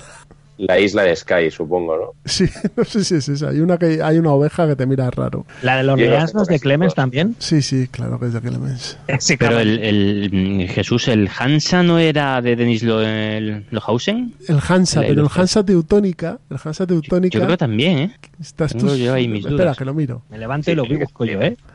Yo lo estoy buscando también, pero no lo encuentro. Tenía por aquí. Mira, ahí lo tengo abajo.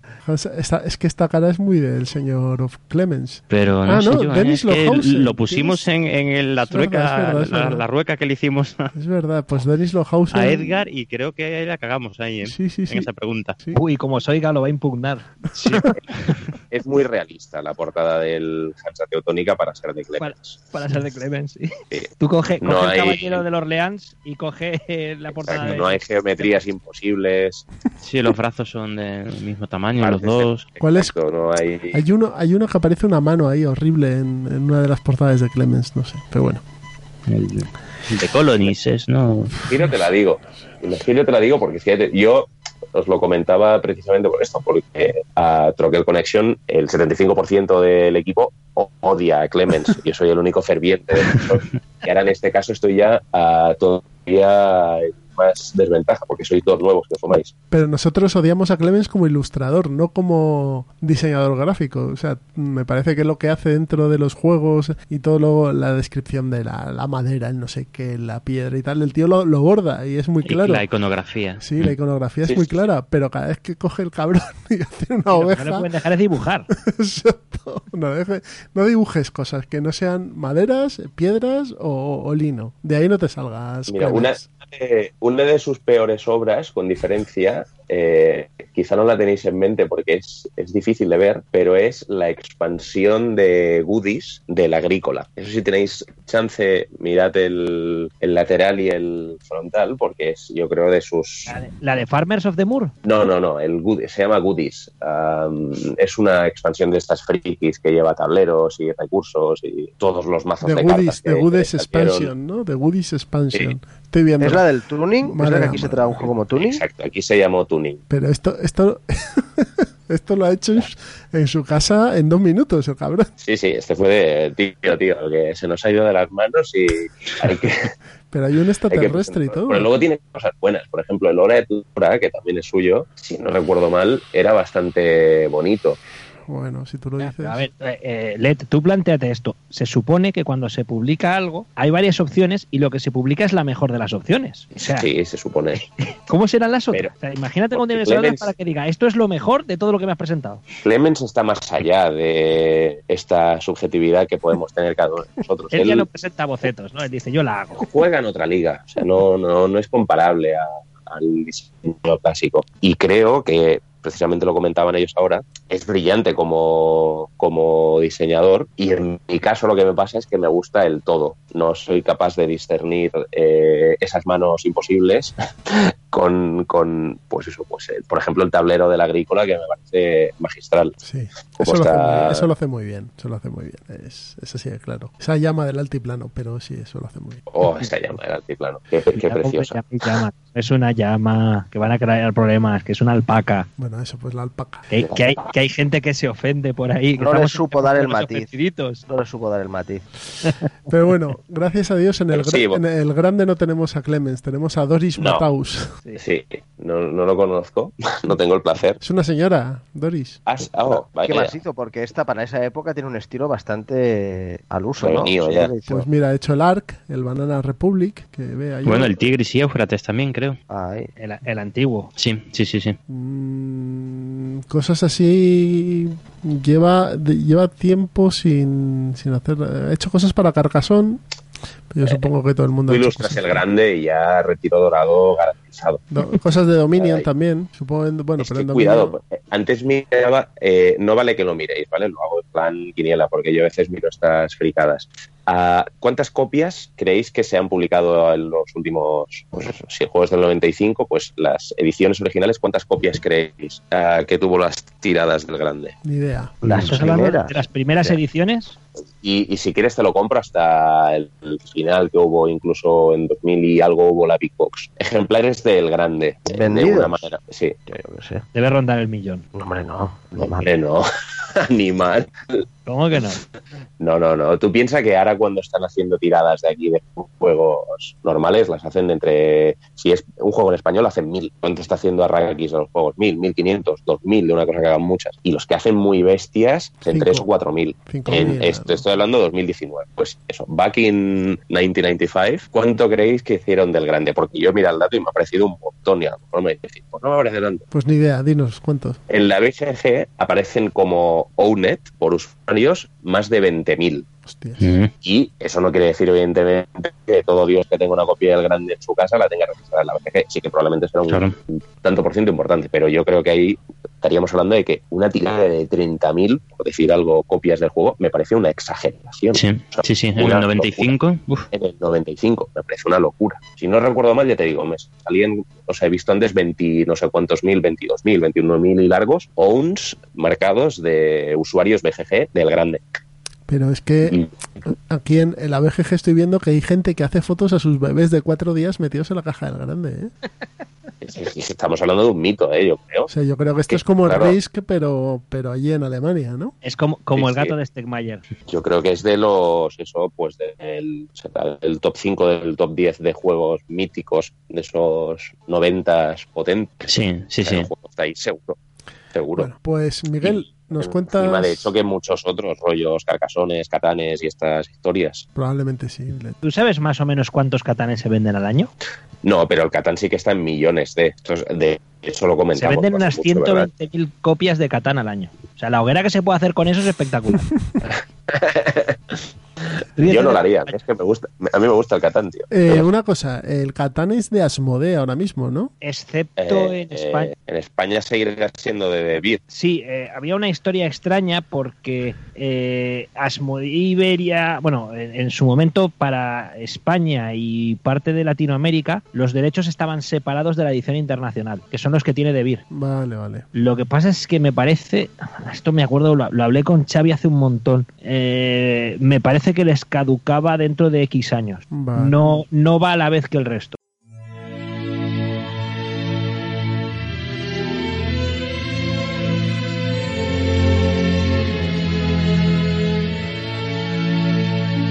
Arqueología troquero.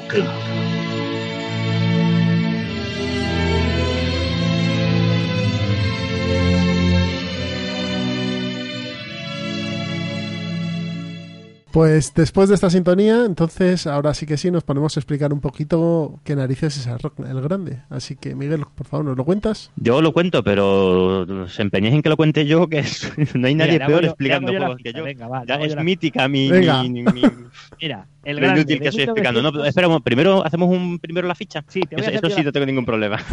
El grande de el señor Wolfman Kramer, Wolf- Wolfman Kramer y Richard Ulrich. Ilustrado por Doris Madhouse, publicado por Hamsing Gluck y Río Grande y seis más. El año bueno, pues es, es- 1995. Actualmente le dan un peso de 3,07. 24 años tiene este juego ya. Que cuidado, de una a dos horas. pronto. Pone de, do- de dos a cinco Sí. jugadores, pero vamos, a, a menos de cuatro yo creo que... no- Eh, aquí dicen que lo mejor a 5. Sí, sí, sin duda. Sí, Mira, el ahora mismo podríamos cuatro- sacar uno. es- Es 4 o 5 players. Sí, Sí, sí, cuatro o cinco. A tres ya yo... No, a tres no luce. Ya falla, sí, sí, a 3 Sí, para tres jugadores búscate otro otro juego. Mira, pero a cuatro y cinco es muy bueno. Lo hemos comentado antes, pero eh, no tiene sentido jugar a juegos de mayorías a dos jugadores ni a tres casi. No. Sí. Para tres jugadores funciona muy bien el Liberté. Ese sí me gusta, tres jugadores. Pero porque son, a ver, ahí encaja mejor por el número de facciones que hay y de, de, de tipo de fichas que se puede poner en cada región. Pero aquí en el grande no, en el grande lo suyo es eh, cin- cinco jugadores. Mm, Lo suyo es que haya conflicto. Eso es. Bueno, grande, ¿de qué trata el grande? ¿Cómo, cómo funciona? Muy, muy rápido el grande. Bueno, pues en el grande somos, bueno, cada jugador eh, representa a un grande, dicho así, además en el manual en inglés y en alemán, un grande de la España medieval. Un grande de España. Un grande Sí. de España, era, era título nobiliario. Un grande de es. España, efectivamente. Y, y nada, nosotros tenemos que ir manejando nuestra corte eh, y nuestros caballeros para ir colocando, ganando influencia en las distintas regiones de, de España. Eh, la mecánica que es, es más sencilla no puede ser, es que tú tienes, todos los, cada jugador tiene un, un mazo de cartas de, no recuerdo ahora, desde el 1 al Trece. 12. 13, Trece. 13. 13, del 1 al 13. Y en cada turno, cada jugador va jugando una carta por, por- No, no, va jugando una carta, no, cada jugador selecciona una carta, todos a la, a, a la vez. Es un pool público. Sí, sí, sí. Se, selecciona una carta en, en secreto, mm, oculta, y, a- y los jugadores la, la revelan al mismo tiempo y ya eso va a marcar el, el, el resto del turno. Y luego, en, función de esa carta que has jugado, vas a tener, mm, vas a ir incorporando eh, caballeros a tu corte, que es, lo, es de donde van a ir surgiendo los recursos para conseguir las mayorías, y vas a ir escogiendo una carta de un pool, eh, de un mercado, digamos, un mercado de cartas clásico. Entonces, en función de el, primero en escoger será el que haya cogido la carta más alta y tú en ese momento puedes escoger uno de una de las cartas que están disponibles. Y, y bueno, en esas cartas ya ahí ya sí hay eh, cada carta es tiene una acción determinada que, que va a ir encaminada a modificar las mayorías en el tablero, Claro. que son en, eso, en las distintas regiones de, de- de España. Estas cartas también te permiten poner hasta un número de, tus, de los caballeros de tu corte en el tablero, ¿no? Sí. Sí, limitan, eh, hacen el doble sentido. Cuanto más fuerte es la acción, menos es el número de caballeros Eso que es. puedes meter al tablero. De manera que la propia carta se autoequilibra. Y- Eso es. Y lo mismo con las cartas de, de tu mano, que Exacto. cuanto más alta es, menos cartas vas a pasar del pool al, al- a la corte, creo que se llama, ¿no? Tú, De la provincia a la, Disponible. a la corte. Sí, básicamente de la reserva general a la reserva personal. Sí, sí, eso. Básicamente. Sí, a ver, yo, y, y ya está, es que realmente eso es el eso es el juego. Sí, tiene un par de sutilezas más, que es el mover al rey para ir bloqueando zonas y el castillo. El castillo. Qué genial el castillo. No sé si es el recuerdo, pero a mí me parece de lo más gracioso del juego. Y mira que es una tontería como un piano, ¿eh? porque de hecho alguien con mucha memoria lo tendría bastante controlado. Pero en mi caso, por ejemplo, yo me dedicaba a otras cosas y luego siempre me gustaba, digamos, la sorpresa que provocaba. No, no recuerdo si estabas obligado a decir la cantidad que metías. Sí, sí, tiene, tienes que decirlo. Tiene- cada vez que alguien Sí, mete sí, eh, Esto no, no, que- caballeros en el, vamos, cubos en el, en el castillo, tienes que decir los que metes. Que me sonaba que, que Pero, pero hasta ahí, la broma meto dos, precisamente con el meto uno, meto doctor. tres. Pero vamos, yo no sé vosotros, yo al, al tercero que ha metido ahí ya no me acuerdo, ya, ya No, no, estoy no, totalmente ido. Pero no te acuerdas ni de Bastante tengo en la cabeza, no, claro, efectivamente, bastante tengo en la cabeza viendo el Girigai que se monta ahí como para acordarme de lo que ha metido cada uno. ¿eh? No, no. Lo peor es que luego no te acuerdas tú, hostia, he metido uno, he metido tres, tengo. Sí, o fue en el turno anterior, esto como... Es, es Yo impresionante. creo que de lo que comentáis, sí, no, muy, muy breve inciso. Ah, es importante tam- también destacar que yo creo que esta, este pool de, de creo que eran cinco o seis cartas descubiertas que hay, esta elección abierta de acciones, ah, debe ser de los primeros juegos, sino el primero, luego véanse miles que han tenido un montón de éxito, como yo que sé, Puerto Rico. Pero este sistema de elección de acción descubierta debe ser de los primeros juegos que lo aplica. Y no Sí. podría mirar a ver si encontrara algo anterior a esto, ¿eh? pero no me suena en absoluto que una cosa tan simple a priori como esta, mm, creo que este juego es bastante pionero en este sistema. A ver, lo, lo bueno que tiene, y esto es esto que hace Kramer, que tiene cuatro cosas, todas valen para algo y tienen ese doble sentido, eh, todo está muy equilibrado, porque las cartas, como tú dices, estas del mercado público, cuanto más fuerte es la acción, menos el número de caballeros que, van a, que vas a poder meter para Ujú. modificar esa influencia. Pero luego al revés, lo de tu mano es igual. Cuanto más, más alto es el número, menos es lo que aportas a la reserva y por supuesto se va gastando. Con lo cual, todo es una decisión que influye para más cosas. Porque luego el número más bajo, si no me equivoco, que ha jugado es el que empieza antes. Sí, Eh, sí. Tiene, tiene todo ese juego. Dice, bueno, la carta más alta no es siempre la mejor. Y es, es estas, estas genialidades que hacía Kramer, que, y es la demostración de un juego con 24 años, hoy en día para mí es perfectamente vigente, gracias a, a esa sencillez que no simplicidad.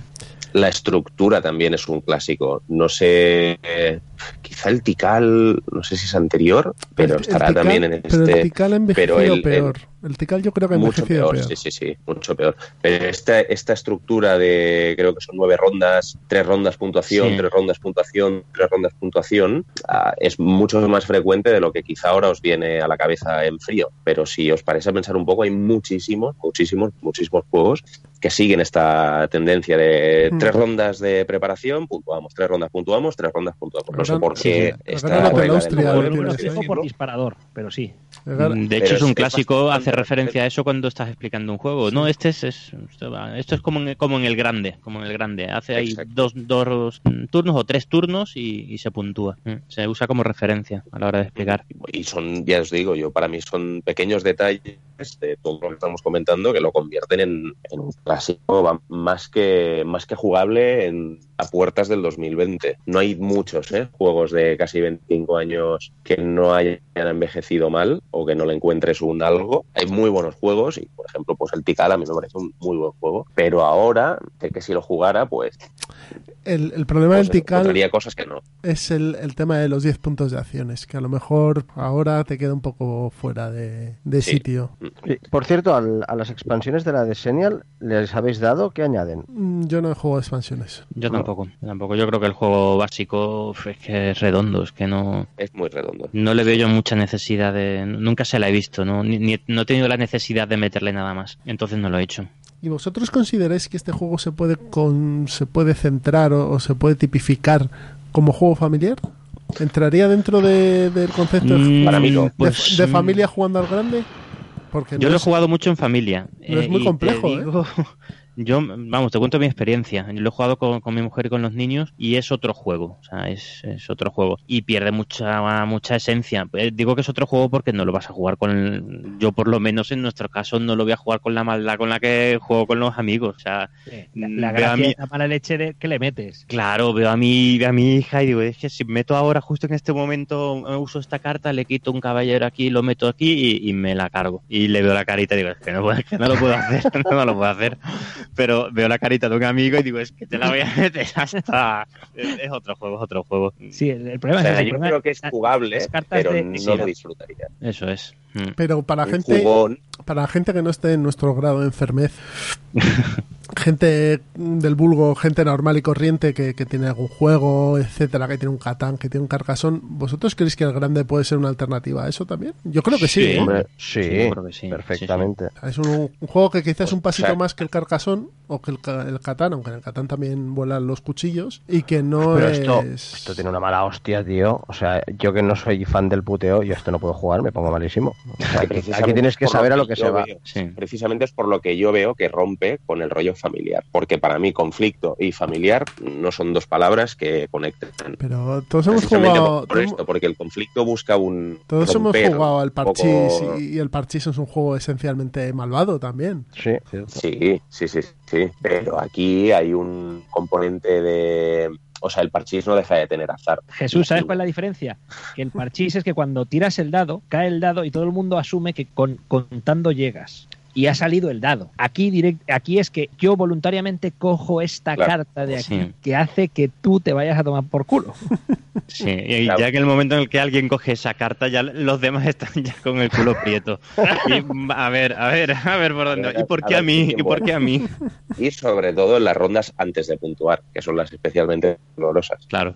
Y no sé, para mí es esto. Yo soy muy purista con los familiares y soy un super fan porque yo precisamente sí que tengo, sí que me ven mucha mesa. Am, y a mí me pasa esto, los juegos que tienen conflicto y tienen una interacción agresiva entre eh, players, me cuesta meterlos en mi, como mínimo en mi ambiente familiar. Mi mujer, por ejemplo, pide unos rebotes de, de la leche según lo que le hagas. Entonces ya intento evitarlos lo máximo posible. Vale. Sí. O sea Yo, que- imagínate, mi mujer, cuando juego a la agrícola, si le pisas la casilla que, él, que ella quería hacer, no te cuento lo que pasa en casa. Imagínate directamente si es una, una carta que le mandas. No, coges estas dos de aquí y te las quito. Vamos. Así que no, Creo- no, no es familiar. No penséis que puede Creo- encajar en un, en un entorno más familiar. ¿no? O sea, yo creo que, que- que por mecánica y por sencillez es perfectamente familiar, pero creo que la ejecución de esas mecánicas en el tablero provoca unas tiranteces que no sé si en todo ambiente familiar, primero, sabrían explotarlas como el juego pide que se explote, y segundo, alguien no sería la cama sin hablar, ¿sabes? No sé, no... A mí me costaría que... Me, da más miedo, de hecho, la primera opción que he dicho, el hecho de que la gente con el ambiente, digamos, yo no diría familiar, sino menos jugón, no sepa explotar al 100% lo que implica putear, propiamente dicho, a alguien echándolo de un castillo específico, o sea, de una zona específica para una puntuación o no hacerlo. Creo que es, no es tan fácil. eh, Hombre, la primera partida no. pero tú te sientas con tres personas de tu familia claro, y sí, a la sí. segunda te dicen, ahora, ahora ven aquí, que yo he entendido de qué va esto. La primera Sí, no lo pescarán, pero es que el juego en esencia es facilísimo, si es que Es más fácil no puede ser. Es más, y, y enlazándolo con el justamente inicio de nuestro programa de hoy, am, o me falla mucho la memoria, o el grande es un Spiel de Jerez del 95 o del 96. Sí, creo que sí. Mm. Sí, Claro, si me lo comparas con el Take Card este que habéis dicho que ha salido este año, ¿qué ha pasado? ¿Qué ha pasado? ¿Sabes? O sea, eso era un Spiel de Jerez. del, del 96. Del noven- sí, pues supongo lo publicarían en el 95 oficialmente y el premio es del 96. Ujú. Pero eso era un, un Spiel de Jerez de verdad, ¿sabes? Un Información de servicio para los que vayáis a Essen y no lo tengáis. Ahí había pilas, no sé si a 15 o 20 euros todos los años. menos, o sea menos, que a 10 a 10 euros lo encuentras edición Handling Look tienes que hacerte un paste de las cartas el que no lo tenga y vaya a Essen que aproveche. Porque aquí lo, hecho- aquí lo editó Gabinete, Gabinete Lúdico en Sí. español, ¿no? sí. Sí. Hay dos ediciones aquí, creo, ¿no? De Beer también sacó. ¿De Sí. Beer? Yo juraría que sí, la 25 aniversario no, no fue de... Sí, la de Senial Edition quizá La, publicaron la 20 ni- aniversario, Mm. creo. La- la- ¿Y la V-Box no es de The Beer también? Sí. Yo sí, yo, creo que sí, ¿eh? Big Box Sí que la- Big Games que A la de No, Gabinete que- le, le creo que- dieron, le dieron caña. La, la- la edición de Gabinete sí que, que es la que tengo yo, o la que tenía yo. Es, eh, eh, le dieron bastante caña porque al parecer no estaba muy allá. Es que bueno, sí, es que la gente ve está... Gabinete con cariño ¿eh? ¿sabes? pero la galaxia ¿qué pasa? ¿qué pasa con el Race for the Galaxy? lo que podría haber sido y lo que fue Hostia, Es que ¿son los mismos? Yo creo que sí, ¿no? A mí no sé por qué me suena que es la misma editorial. Bueno. Que evidentemente entiendo que ya no está en el mundillo. ¿no? No, no, Hace no, mucho no. tiempo que no. Ya no está, ¿no? es- o sea, publicar dos juegazos como estos, porque el Race for the Galaxy déjalo correr. Y The no, sé. la edición 20 aniversario. Sí, ¿no? de- Sí, confirmado. Y el Race for the Galaxy, la edición en español es de esta gente también, ¿no? Bueno, Más que nada por no seguir hablando si estoy metiendo la pata, quizá me falla la memoria. Pero recuerdo esa portada rosa, bueno, bueno, y eran Sí, son, son de ellos. Sacaron el Race for the Galaxy, eh, una expansión, el grande, For Sale, Carambole y el 1960 Carrera a la Casa Blanca, que es un buen Ostras, juego que lo Es tenías verdad que, te- que tenía erratas eso para echar tenía, también a los tenía marranos. r- ratas en el tablero. Sí, sí, sí. ¿Solo en la edición de gabinete o en la No, la de gabinete. No, la normal no creo porque ahora mismo hay un P500 de la gente de GMT volviendo a sacarlo. O sea que. Pobre gente, de verdad, ¿eh? O sea, publicar tres burradas de juegos como esos tres y hacerlo tan, tan mal, ¿sabes? Yo creo que ahí alguien les, les hizo una putada o algo. Hombre, no entiende. eran otros tiempos, ¿eh? Eran otros tiempos. Sí, sí, eran otros tiempos y, y, pues seguro que gracias a ellos ha habido otros muchos aquí en España que han triunfado como mínimo viendo lo que no hay que hacer, ¿sabes? Pero, pero es curioso, es curioso que puedas publicar tres títulos como esos y A estos les, comp- les compró Zacatrus, ¿eh? los compró Zacatrus. Sí. El olfato bueno lo tenían. El olfato lo tenían buenísimo. Porque Bueno, For que, es Sale más, también es un juegazo. es un juegazo, pero es que el Race for the Galaxy, que yo entiendo que tenga amantes y odiantes, por así decirlo, ah, es brutal. O sea, es, Odiantes, sí, odiantes, eso lo vamos a dejar pasar. Vale, Bueno, pero era para... Vale, vale, vale, vale, vale, vale. Está aprovechando Eh, que no está el doctor. Pero contadme algo del grande, no, no, no desvaríais. Es que a mí no me gusta nada, yo no puedo hablar mucho más del grande. Es que tiene tortas directas, tú no... No tiene mucho más, ¿eh? Que lo que te hemos contado. o sea, El tema de, la, de las ruedas, eh, los rondeles esos ocultos de cada jugador, Sí, cierto por es. eso le da, tiene un puntito bueno. Sí, que solo sirve Ahí, para ahí, hacer eso el es- mal. Claro. Es muy buen juego. Y bueno, lo del castillo, no sé si lo hemos explicado, pero el castillo que os hemos comentado al inicio eh, no deja de ser esto. Es una torre que está en las Baleares, ahí plantada, ¿no? No estaba en las Baleares, no sé por Sí, qué. sí. Sí, sí. sí, sí. y ahí se van metiendo cubos eh, durante toda la partida, durante las ocho rondas, y en la novena ronda final ah, se van a la península y generan un caos. Solo en la última. En la novena no. No, Ah, no, en, la, en las tres, ¿no? En cada Sí, sí, en, en las tres puntuaciones. En las tres puntuaciones. sí, Primero sí, se sí. puntúa eh, el castillo como si fuera una región más Exacto. y después sí. los cubos que hay dentro, eh, se, cada jugador los, repar- los reparte por, por el resto de, de provincias. Me parece que tenían que ir todos a una, puede ser, todo lo que tuvieras ahora en el, en el rondel sí, sí. secreto eliges dónde las man. Exacto. Eso es, sí, sí, eso es. Cómo molan esos momentos de el rondel de marcar el... ¿Ves? Mira, Jesús, hilando Sí, con y, y ahí hay mucha mucha comedura de oreja también. este El momento. juego va orientado a eso. O sea, el castillo es un factor de puteo, las cartas es un factor de puteo, las mayorías en sí mismos es un factor de puteo. O sea, si esto lo quieres plantear a una familia o, o a un entorno menos jugón, es para decir, mm, con esto os podéis entrenar para ir pasando al lado oscuro. Conozco, Es un entrenamiento con- Jedi. conozco a alguien, conozco a alguien que a lo mejor en una familia a lo mejor que les encajaba perfectamente el, el grande. Es, Sí, sí. es para eso. O sea, yo- pero es que el propio juego te lleva a que haya. eh, no, no puedes escapar de la interacción en este juego. Es, No, no. a mí Me parece fantástico en ese sentido. O sea, esa quiere decir, quieras o no quieras, aquí van a haber guantazos. El juego es así, te lo Bueno, planteo. es que si no quieres guantazos, No no, juegues a grande. No juegues a eso, porque el juego, quieras o no, te va a salir a aguantazo. Eh, ¿Sabéis si, porque yo sé que está en Yucata, ¿sabéis si tiene aplicación también para móvil o, o tablet? App propia. No lo sé. Hostias, ni idea. Creo que la ficha de BGG lo indica si tiene versión de iOS o Android. Buah, ahí ya me pilla. Oye, mira, com- como curiosidad, mientras lo miráis, ¿conocéis el Ratus? No. No, yo tampoco. Es que eh, es un juego también que me parece que es como si fuera una un grande con alguna cosa añadida. Estéticamente tiene algo que ver y, funciona, tiene este tipo de mayorías, luego tiene otras, tiene otras cosas eh, que van metiendo, pero tiene este concepto de mayorías con puteo. Aquí las cartas, en lugar de ser cartas de acción, son cartas de personaje que te van permitiendo hacer habilidades acumulativas. Y tiene, tiene también ese puteo de ahora meto aquí mayoría, ahora aquí meto las ratas para, para joder, y, tiene una estética parecida. Sin ser lo mismo, por favor, no, que nadie me malinterprete, pero tiene mm, destila un poquito de grande por ahí. Pues no la había en mi vida, la verdad. ¿No lo habías oído? A mí me suena ¿eh? el nombre de White Goblin o de... Pepe No, siempre se saca sus cosas de la manga, tío.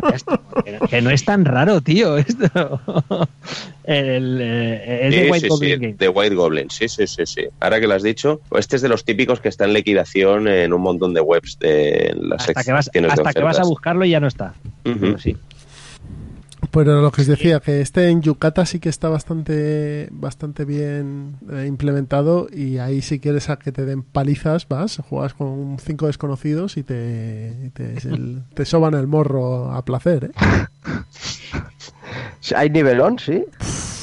Pero vamos, eh, lo que no hay es piedad, eso es lo que no hay.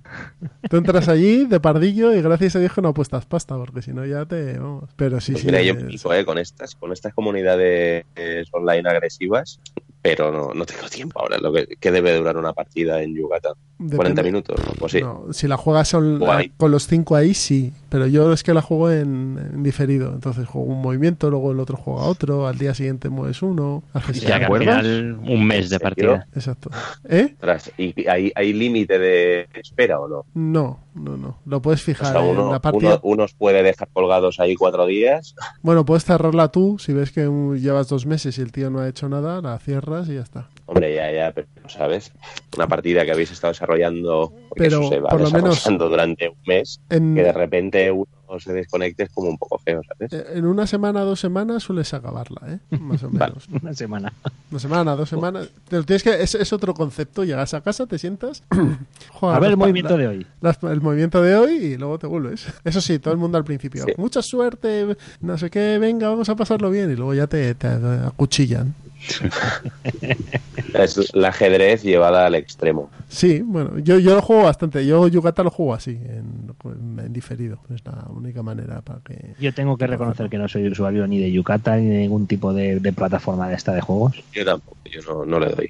Hay, algún juego que, que se deja muy bien. ¿eh? Yo al Virsin Das Volk estoy enganchadísimo. Bueno, estuve enganchadísimo eh, jugándolo online. Ya ni me acuerdo en qué plataforma estaba. En, en como Board Game Core era. Board Sí. Game Core. Sí, la de mm, los juegos de... Sí, es de, de Spielworks, ¿no? Sí. Le tengo muchas ganas, ¿eh? Al Virsint, pero muchísimas. pues- Pero siempre me tira para atrás porque me da, me da pereza. Además aquí, ser- tienes aquí tienes a dos que uno opina que le, uno le gusta mucho y al otro no le gusta tanto. A mí me encanta el Virsin Das Volk. Me parece un juego No, no, sí. un pepino. Yo lo que he leído me tiene que gustar, pero me tira para atrás el eso, la complejidad que destila desde que incluso de las reglas. dices, Madre mía, no estoy entendiendo nada. Sí, cuesta un poquito entrar. Las primeras partidas descubres todas las maneras posibles de perder. Eso, Eso es bueno. eso me lo descubres eso. En 5, 6, 7. Ah, también se puede perder así. Esto es, eso ¿Has es aprendizaje, jugado- Miguel. Eso, eso es valor ¿Has positivo. es jugado aprendizaje. con la expansión? Sí, Eh, sí, hemos, de hecho jugamos, jugué antes el 2 más 2 que el normal. Entonces, pues estaba, estaba muy perdido, muy perdido, así que no puedo opinar. jugamos con los chicos de Jugando con los Abuelos, además, ¿te acuerdas? Sí, sí, sí. Somos ahí un interpodcast. Sí. Con el de Oye, gran programa ahora que os tengo, el de los abuelos que hicisteis ahí de la Revolución Francesa. Sí, Sí, No- me lo pa- pasé muy bien, nos lo pues mejor no lo pasamos nosotros, te lo puedo asegurar. ya, me, ya me imagino, pero me lo pasé muy bien. Sí, sí, estuvo, Escuchando- Gracias, gracias. tío. estuvo muy, muy currado. Y el de Ponzi también estuvo muy bien. Se lo llevo con más retraso. Pues- Hay algunos que el de la Revolución Francesa pues, me interesaba más por periodo histórico, no soy muy de jugar a ellos, pero el Ponzi, como ya me lo han recomendado alguno de los que está por aquí y todavía no lo he podido catar, es como es como una especie de spoiler. Digo, voy a esperarme a ver si consigo. Pero, es hay- un imprescindible. pero- Ese juego es un imprescindible. pero eso es de puteo también, un poco, ¿no? Sí, sí. Eso que no te gusta el puteo, a lo mejor. Pero como no, como no se ve lo que hay, ¿sabes? Tú vas a pute, pues tú vas a, a forzar la máquina al máximo, Sí, pero tampoco, sí, sí. o sea, no llega a ser putear, o sea, es, a mí me recuerda mucho, el otro día creo que lo hablamos al Medici versus Strozzi, ¿os acordáis? Ese uno contra uno de Nicia, Buenísimo. Catalogado. Mm. pues me recuerda mucho a eso, es un juego de fijarle el precio justo para así, para reventarle, pero que Cuando tampoco te lo, compran, mala señal. Mierda, ya, ya A lo he mí hecho el mal. Ponzi me parece y pierdo siempre de, o sea, siempre soy el que se queda en bancarrota, ¿eh? En, en co- eh, compartido con alguien, pero farolillo rojo siempre y me encanta. Es que encanta. sí, sí, muy buen juego. La- las caras de. En, el- en el, en el último turno, las caras de todo el mundo decir, Dios, que no llego, que no llego. Es, es un Y juego. así vas sobreviviendo como buenamente Exacto. puedes. Es un juego de supervivencia puro y duro. Tienes Sí, que, sí. Mm. tienes que op- optimizarlo al máximo para ser el que la mierda le llegue menos. El- el- cuando estalla el- el- la bombona de mierda, que tú seas el que menos le salpica. Eso es. Dios mío, voy a petar, pero creo que este va a petar antes. Así que eh, tengo ahí un poquito, un hilito de, de vida.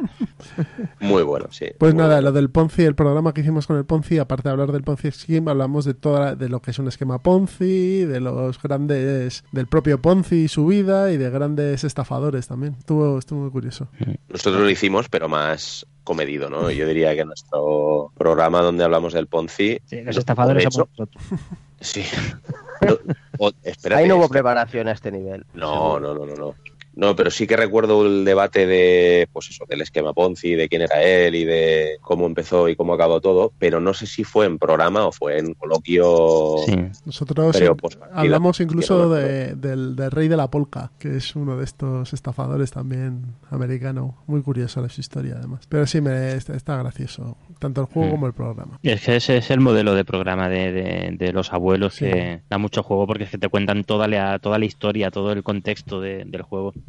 Bueno, pues no bueno, sé. pues ha dado para lo que ha dado de sí, ¿no? El amigo el grande. El grande, sí. Para que lo compréis, lo juguéis y os hagáis Yo daño creo que los por unos a los primera vez es una arqueología troquélica que el juego, la vivencia del juego aporta más que lo que podamos hablar de él. Sí. Sí, sí, sí. Ha habido grandes arqueologías, ¿eh? Yo recuerdo grandes quitazos. Pero. Sí, a, este a- a todo esto, eh, hemos hablado mucho de, del señor Kramer, pero el juego es en coautoría con un tal Richard Ulrich. Sí, sí, lo he dicho. No, no es, no ¿Ah, es un? Kramer y Kisling. Vale, vale, que no, no me había enterado de hombre, este hombre hay que inventarlo, ¿no? Sí, no habrá sí. hecho nada más en su vida. Bueno, el. Es eh, el del Príncipe de Florencia de también. Florencia. Sí, Sí. Príncipes de Florencia. Que no es cojito, ¿eh? Que no es cojito. Mm, cierto. Bueno, es que, a ver, Kramer es de los, de los tops. Sí, sí. Sí, pero, de- pero que, que te, que tampoco es cojito. siglo XX, pero es de los tops tops. Bueno, de hecho, ya en 2007 tiene el Colosseum, que a mí es un juego que me gusta mucho. ¿eh? ¿También este señor? Sí, con Marcus Lupke. Él siempre se busca un colegui. Él, y yo me lo imagino ahí con sus paranoias ya, porque Wolfgang Kramer tendrá una edad. ¿De qué año debe ser Kramer? No sé, Este es el este Yayo, señor ¿no? tendrá- Este es el abuelo Kramer. Sí, Sí, si ves las fotos. 70, Además, 90. es, es el abuelo bonachón. Tiene una pinta de abuelo bonachón. Sí. Bueno, de hecho fue de nuestros primeros contactos allí con autores. Ups, que nos compramos eh, la Sara. La Sara, que lo firmó. Y o sea, esto es bastante, esto es verídico, de hecho, ¿eh? o sea, podemos incluso subir la foto a Twitter. Ese en ese año era del, yo que sé, del 16 al 19 de octubre. Y tenemos el juego firmado a fecha 14 de octubre. Luego lo vimos y fue como, ¿qué? Pero esto es hace tres días. Había tenido una noche dura, tío. Y de ahí nació, no sé si lo recordarás, Bubu, el calendario Kramer. Sí. Que él, él iba en, en su mundo paralelo, como unos días diferente al resto del mundo. Y sí, sí, pero es que, o sea, no es que se equivocara con uno de nuestras copias. No, no, es que las dos copias están firmadas tres días antes de lo, que él las estaba firmando. Que dice, pero ¿cómo es posible, señor? O sea, se, se daría cuenta la primera vez que lo escribió. Y luego creíamos que estuvo toda la sesión de firmas firmando con ese día. Estaba convencido que no era el Queremos 17 pensar que fue así. 14. Y ya está, nadie se atrevió a decirle nada y ahí se quedó la cosa. El anís en el café a primera hora de la mañana es lo que Sí, tiene. sí, sí. En, en la BGG, si buscáis eh, a, Kramer, hay una foto de Córdoba de 2008. Ojito a esta foto: Martin Wallace y Wolfgang Kramer. Vaya dos. Lo que pudo haber salido de ahí. Oye, a todo esto, actualizo marcadores. Estamos a un, back, a un backer de los 494.000. Ah, pues no ha sido tanto. ¿130.000 pavos? Más o menos. Pensaba que iba a ser más. Esta gente se está viendo abajo. Es que la gente ya mira los portes. De hecho, es, es divertido porque ves que el número de backers va subiendo y bajando, ¿sabes? Sube 4, baja 1, sube 3, baja Ese 2. es el que ve los, los envíos. La peña arrepintiéndose en menos de 5 horas. Nada, Hostia, qué juegazo me meto. Hostia, pero esto que es fuera. Sí, sí. Nada más entrar la Pero gente raya. este, este cuando salga, este lo vamos. Nosotros que pertenecemos aquí a un club cerca, bueno, cerca de Madrid, en Alcobendas, este cuando venga ya va a haber dos o tres copias por ahí rondando fijo, porque es carne de, de que la gente lo compre. Y eso mola, ¿eh? Jugar el de otro está perfecto. Sí, sí, sí, sí. Y, y criticarlo. O sea, menudo truño te has comprado, pero en serio, ¿cuánto te han cobrado por esto? Pero aún comprártelo, criticar el de otro y vender el tuyo también es una buena- Sí, No, eso es lo que has hecho con el Cthulhu eso- eso Wars, es lo ¿no? que he hecho yo. Eso es una buena praxis. Y, y claro, y lo vendes sin jugar. Lo vendo nuevo. Es como la definición de tu amiga la simpática esa que dice, no, es el juego que mola que tenga mi amigo.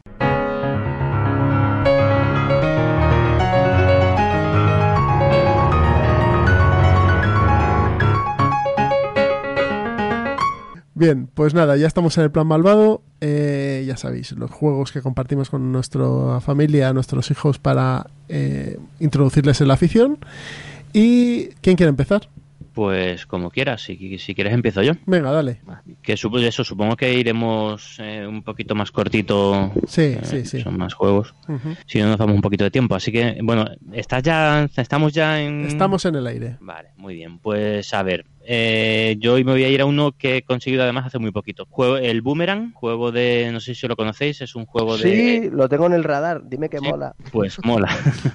Juego de Scott, Scott Alms eh, del 2018. Eh, creo que no se ha editado en España. El juego es de, de Grail Games y bueno, pues habrá que buscar tiendas que, que traigan de importación, pero vamos, mm, creo que no es difícil de encontrar. ¿eh? Es un minijuego de caja muy pequeñita. eh, no llega a ser el tamaño de caja de, de los del Deep Sea, pero, pero se, le, se le parece. Y es un- un- una especie de roll and grade, solo que sin dados. En vez de rol es, es eh, con cartas. Más tirando al. O sea, a mí se me asemeja más al, al Welcome. Eh, el Eh, juego. me lo estás comparando aquí con cosas que, que me tiran, ¿eh? Le tendré que echar un vistazo. Sí. sí, sí. Sí, sí, pues no, no, perdón.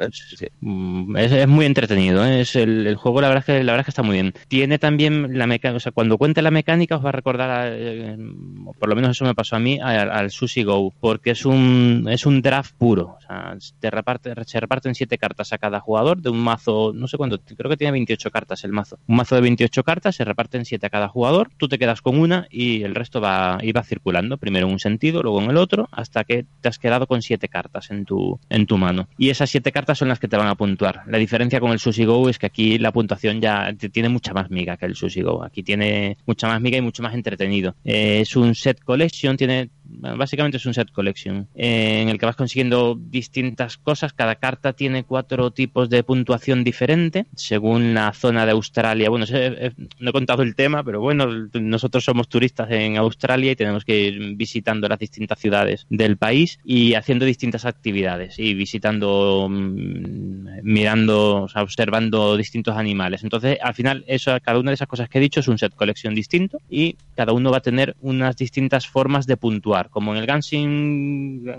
el- el- nunca me, no me saldrá el nombre, el Gansing Blue, que es Lance Long Clever. pues igual que en ese, cada dado eh, se gestiona de una forma diferente, aquí cada set collection también pasa lo mismo. Hay uno que, que va por parejas, tienes que tener parejas para que te puntúe. Hay otros que en cada turno, porque el juego se juega en cinco turnos, en cada turno vas a conseguir los puntos de, de, de las localizaciones, por ejemplo, pero siempre en cada turno tienes que, tienes que tener más que en el anterior, si no, te, te, te puntúa cero. Entonces, bueno, pues tienes una gestión, la verdad es que a mí me pareció muy, muy interesante. Y actividades, uno, otro de los set collection son actividades, natación, senderismo, fotografía y el cuarto no tengo ni idea de qué es porque el icono no, no me dice nada. Una mano ahí en una cueva, no sé muy bien qué será, paleología o algo así. El caso es que en, en cada turno puedes puntuar uno de ellos y solo lo puedes puntuar una vez. Entonces, pues en cada turno tienes que ir buscando ese tipo de, ese tipo de iconos. Se juega en, media hora, como mucho, como mucho, y las sensaciones son muy buenas, ¿eh? son, a mí me ha parecido muy, muy entretenido. Edad, eh, eh, en, la ficha pone 10 años, yo lo bajaría un poquito, porque la verdad es que es, eh, yo te diría que es más sencillo que en el, que el Welcome, que el, porque el Welcome al final tiene una gestión del azar que los niños pequeños y la gestión del azar no,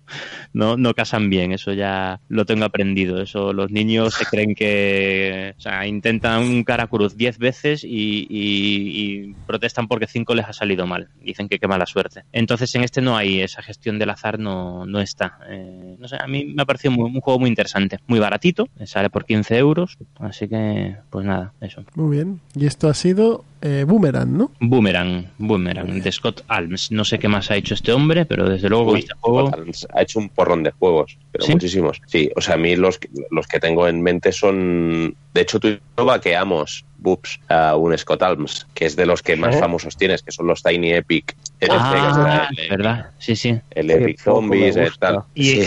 Galaxia, sí. y el Clay. Pero precisamente el Claim es lo que le iba a decir, es de Scott Alms. Hostia, qué juegazo, nenes. Esto sí. Que no sé si lo has visto también, que hay Claims 2. Sí, sí, sí. Estoy esperando Sí. ya que lo saquen la gente de SD. Ah, pero bueno, yo con Scott Alms tengo un, un desencuentro porque es el que publicó también, si no recuerdo mal, eh, aquel que me compré en ese de hacer los circuitos de montañas rusas y tirabas una canica. Hostia, la mierda esa. El... Sí, Tiene ya tres ¿Cómo se años. llamaba eso? Tres años, Hostia. creo.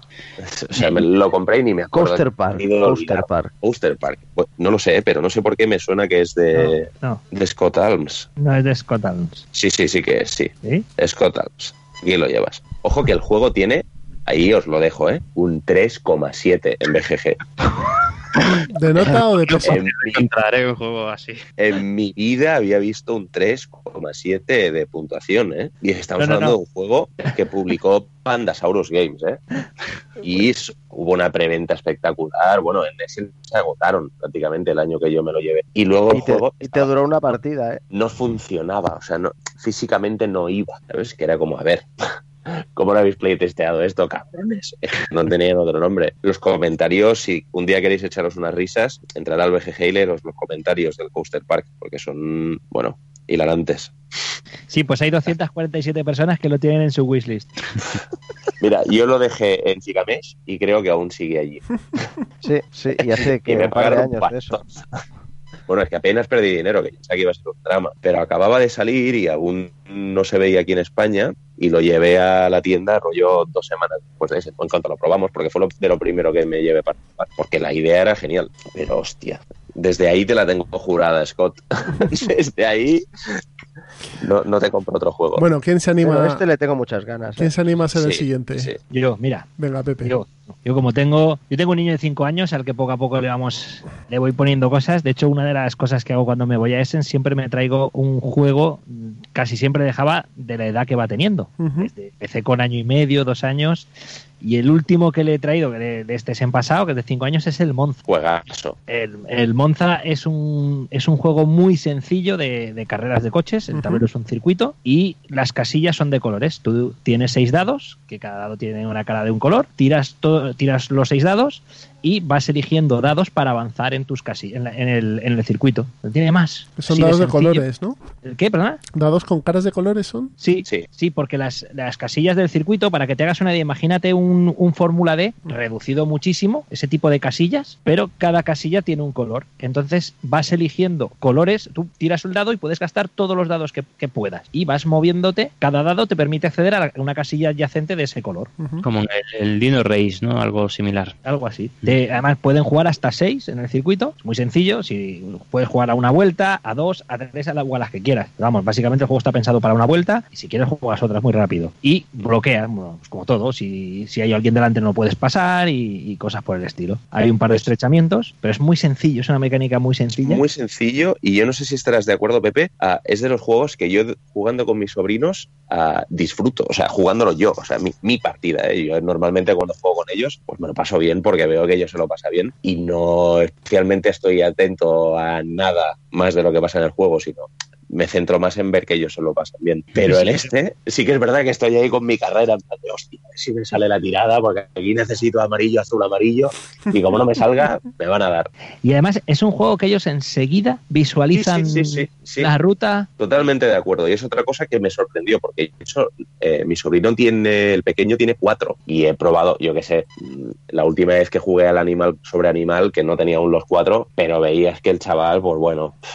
Y este, que me pareció mucho más complicado que otros muchos que le he enseñado, lo pilló, pero al vuelo, ¿eh? O sea, me dejó. Digo, hostia, Claro. ¿qué ha pasado aquí? Al, al final cada casilla tiene un color y tú vas gastando dados y, y- y que aprovechas todos los que puedes. Si tiene la mano de gorrino como yo de seis dados, a lo mejor gastas uno. Y, y si tira pues mi hijo, pues a lo mejor en una tirada puedes usar cuatro, en otra gastas cinco, en otra ninguno. Y, Además, en, mesa se ve súper llamativo para los niños, ¿eh? que eso siempre. Sí. Y vale 15 15 euros, ¿vale? O sea, es un regalo. Y es un ABA, ¿no? O sea, que es que es, es fácil de conseguir. sí, sí, sí, sí. sí, sí, sí. Yo, de hecho, lo compré estas navidades. Este 2018 lo regalé. Pues este me lo apunto para, para, los, para mis hijos ya les pilla un poco mayores, pero para mis sobrinos me lo apunto de cabeza.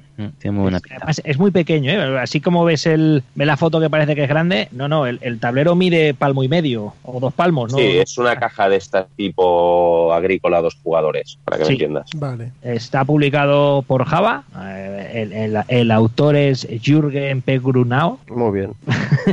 Tiene Menos un mal. peso de 1,5, pero es que, la, es que la partida son 10 minutos. Eh, se han acabado. Ah, pues otra, pues otra. Otra vuelta. Ya está. Muy bien. Muy bien. ¿Alguno más se anima? Sí, yo me animo si queréis. No sé, no sé si lo habréis ah, comentado, no sé cuántos Da igual, tú. ah, planes malvados habéis, habéis grabado. Unos cuantos.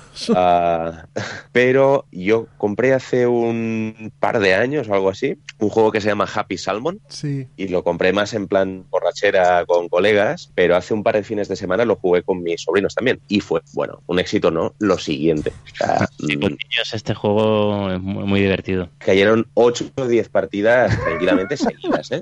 Sí, sí, sí, sí, sí, sí, sí. Igual que con los Ah. colegas que tener- llevar ya un par de un par de copas para que este juego vaya bien con Exacto, exacto. los niños. eh, se lo El, el pequeño no, el pequeño estaba perdido, porque además las cartas están en inglés, pero él iba haciendo todo el rato, o sea, él estaba por allí de outsider y, y iba haciendo también los gestos de, no sé, ¿lo conocéis o no? Pues Sí, sí, sí. que no sé si, pero es, es un juego que da bastante juego para haberlo comentado ya, entonces si ya lo habéis explicado aquí, Sí, pero tú. no lo voy a... Brevemente, da, da dos, dos pinceladas. Es un, ah, un juego de cartas que el estuche es una trucha y dentro va un set para cada jugador.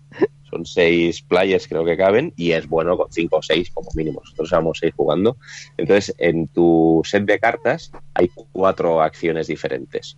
Hacer un choque de puños, hacer un choque eh, clásico, un high five. ah, luego está hacer el happy salmon, que es encajar palma con antebrazo y palma con antebrazo con otro y hacer así un movimiento irregular, en plan como si fuera precisamente un salmonete saltando. Y la verdad es que está muy bien conseguido.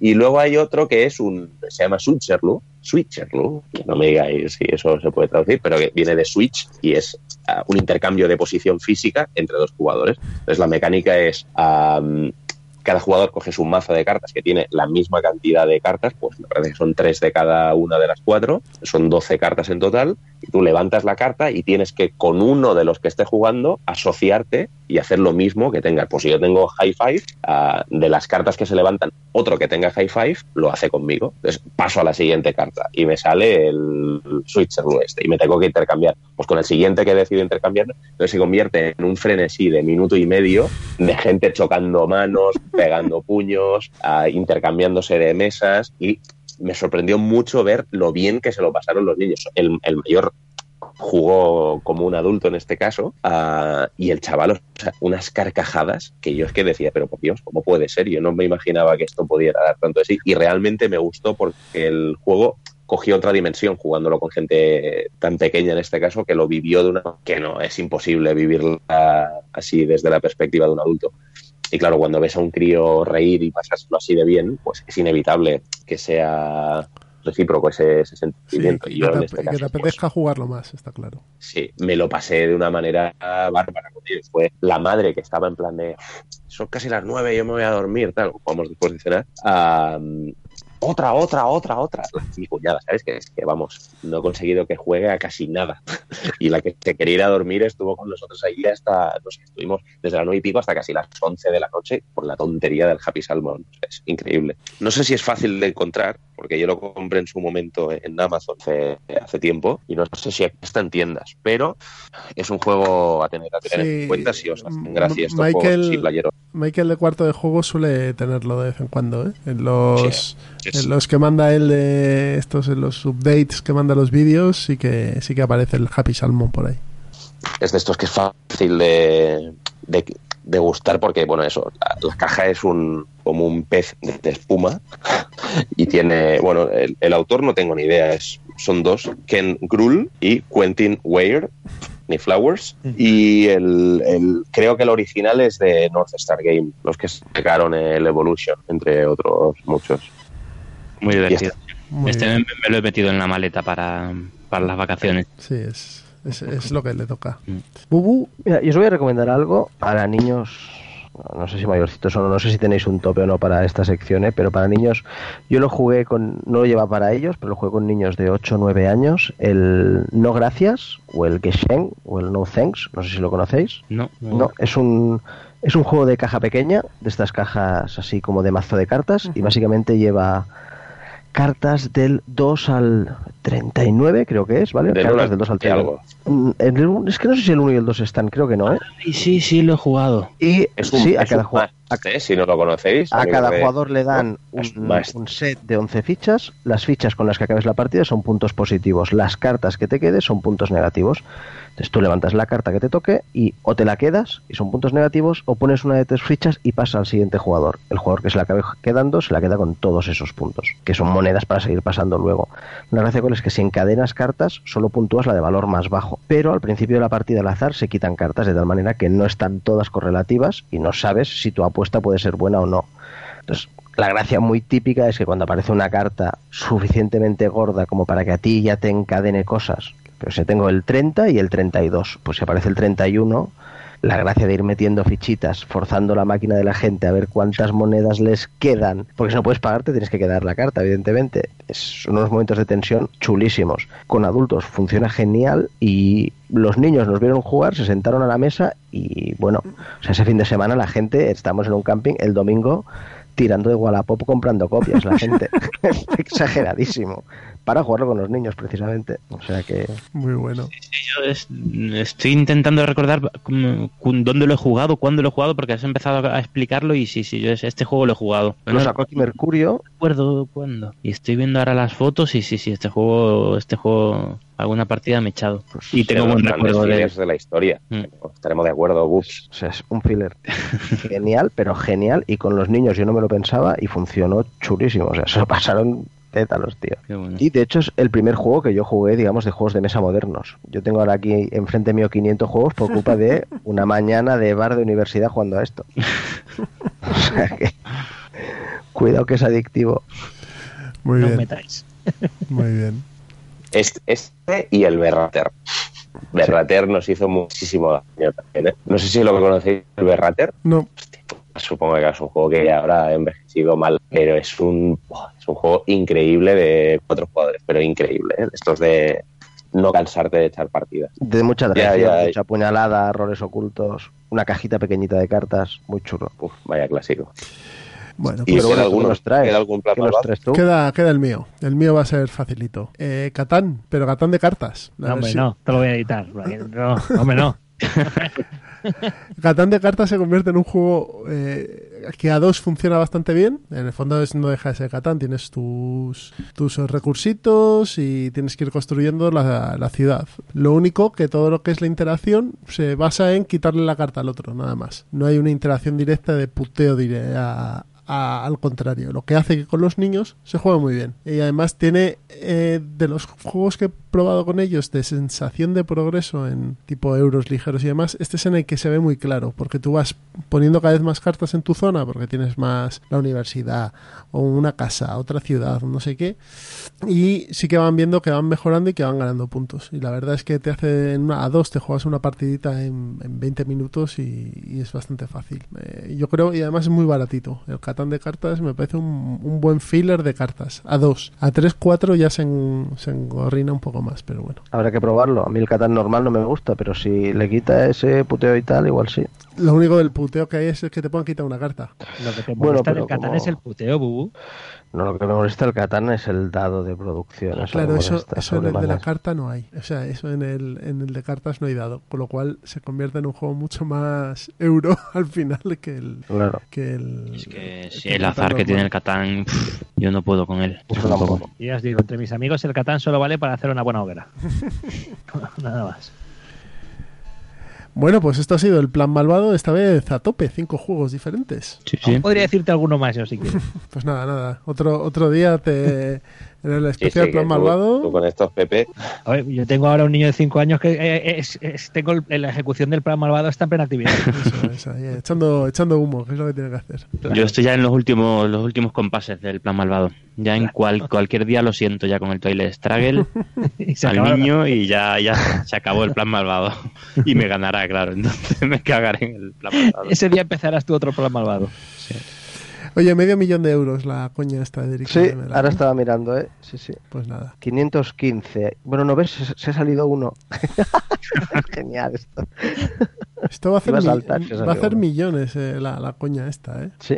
Va a hacer millones. Pero bueno, ¿qué vamos a hacer? Pues si quieres, Pepe, chicos, Bubu, Letal, Miguel, nos vamos a dormir, ¿no? Que ya es hora. nos vamos. Ya. Sí, que mañana hay que currar. A- Pues nada, un saludo a todos los que os habéis pasado por aquí, eh, chicos de oyentes de, de Troquel Connection, oyentes de Ciudadano Mipel, un abrazo a todos y yo me despido. Siguiente. Eh, un placer grabar con vosotros y a ver si, si repetimos eh, otro día. Eh, muchas gracias a todos y nada, hasta la próxima. Oye, Y pues de- por aquí yo creo que la experiencia ha sido ha sido más que positiva y un buen encuentro lúdico a través de, de Skype Ah, y eso esperando y deseando repetirlo pronto por supuesto gracias a todos Pues nada, oye, un placer de verdad. A todos los ciudadanos troquelicos, muchas gracias por estar ahí. Y qué mejor manera para nosotros que cerrar nuestra tercera temporada de esta manera. La verdad es que es como ponerle un broche de oro. Es hacer algo bien por fin después de toda la, tem- la tercera temporada que llevamos.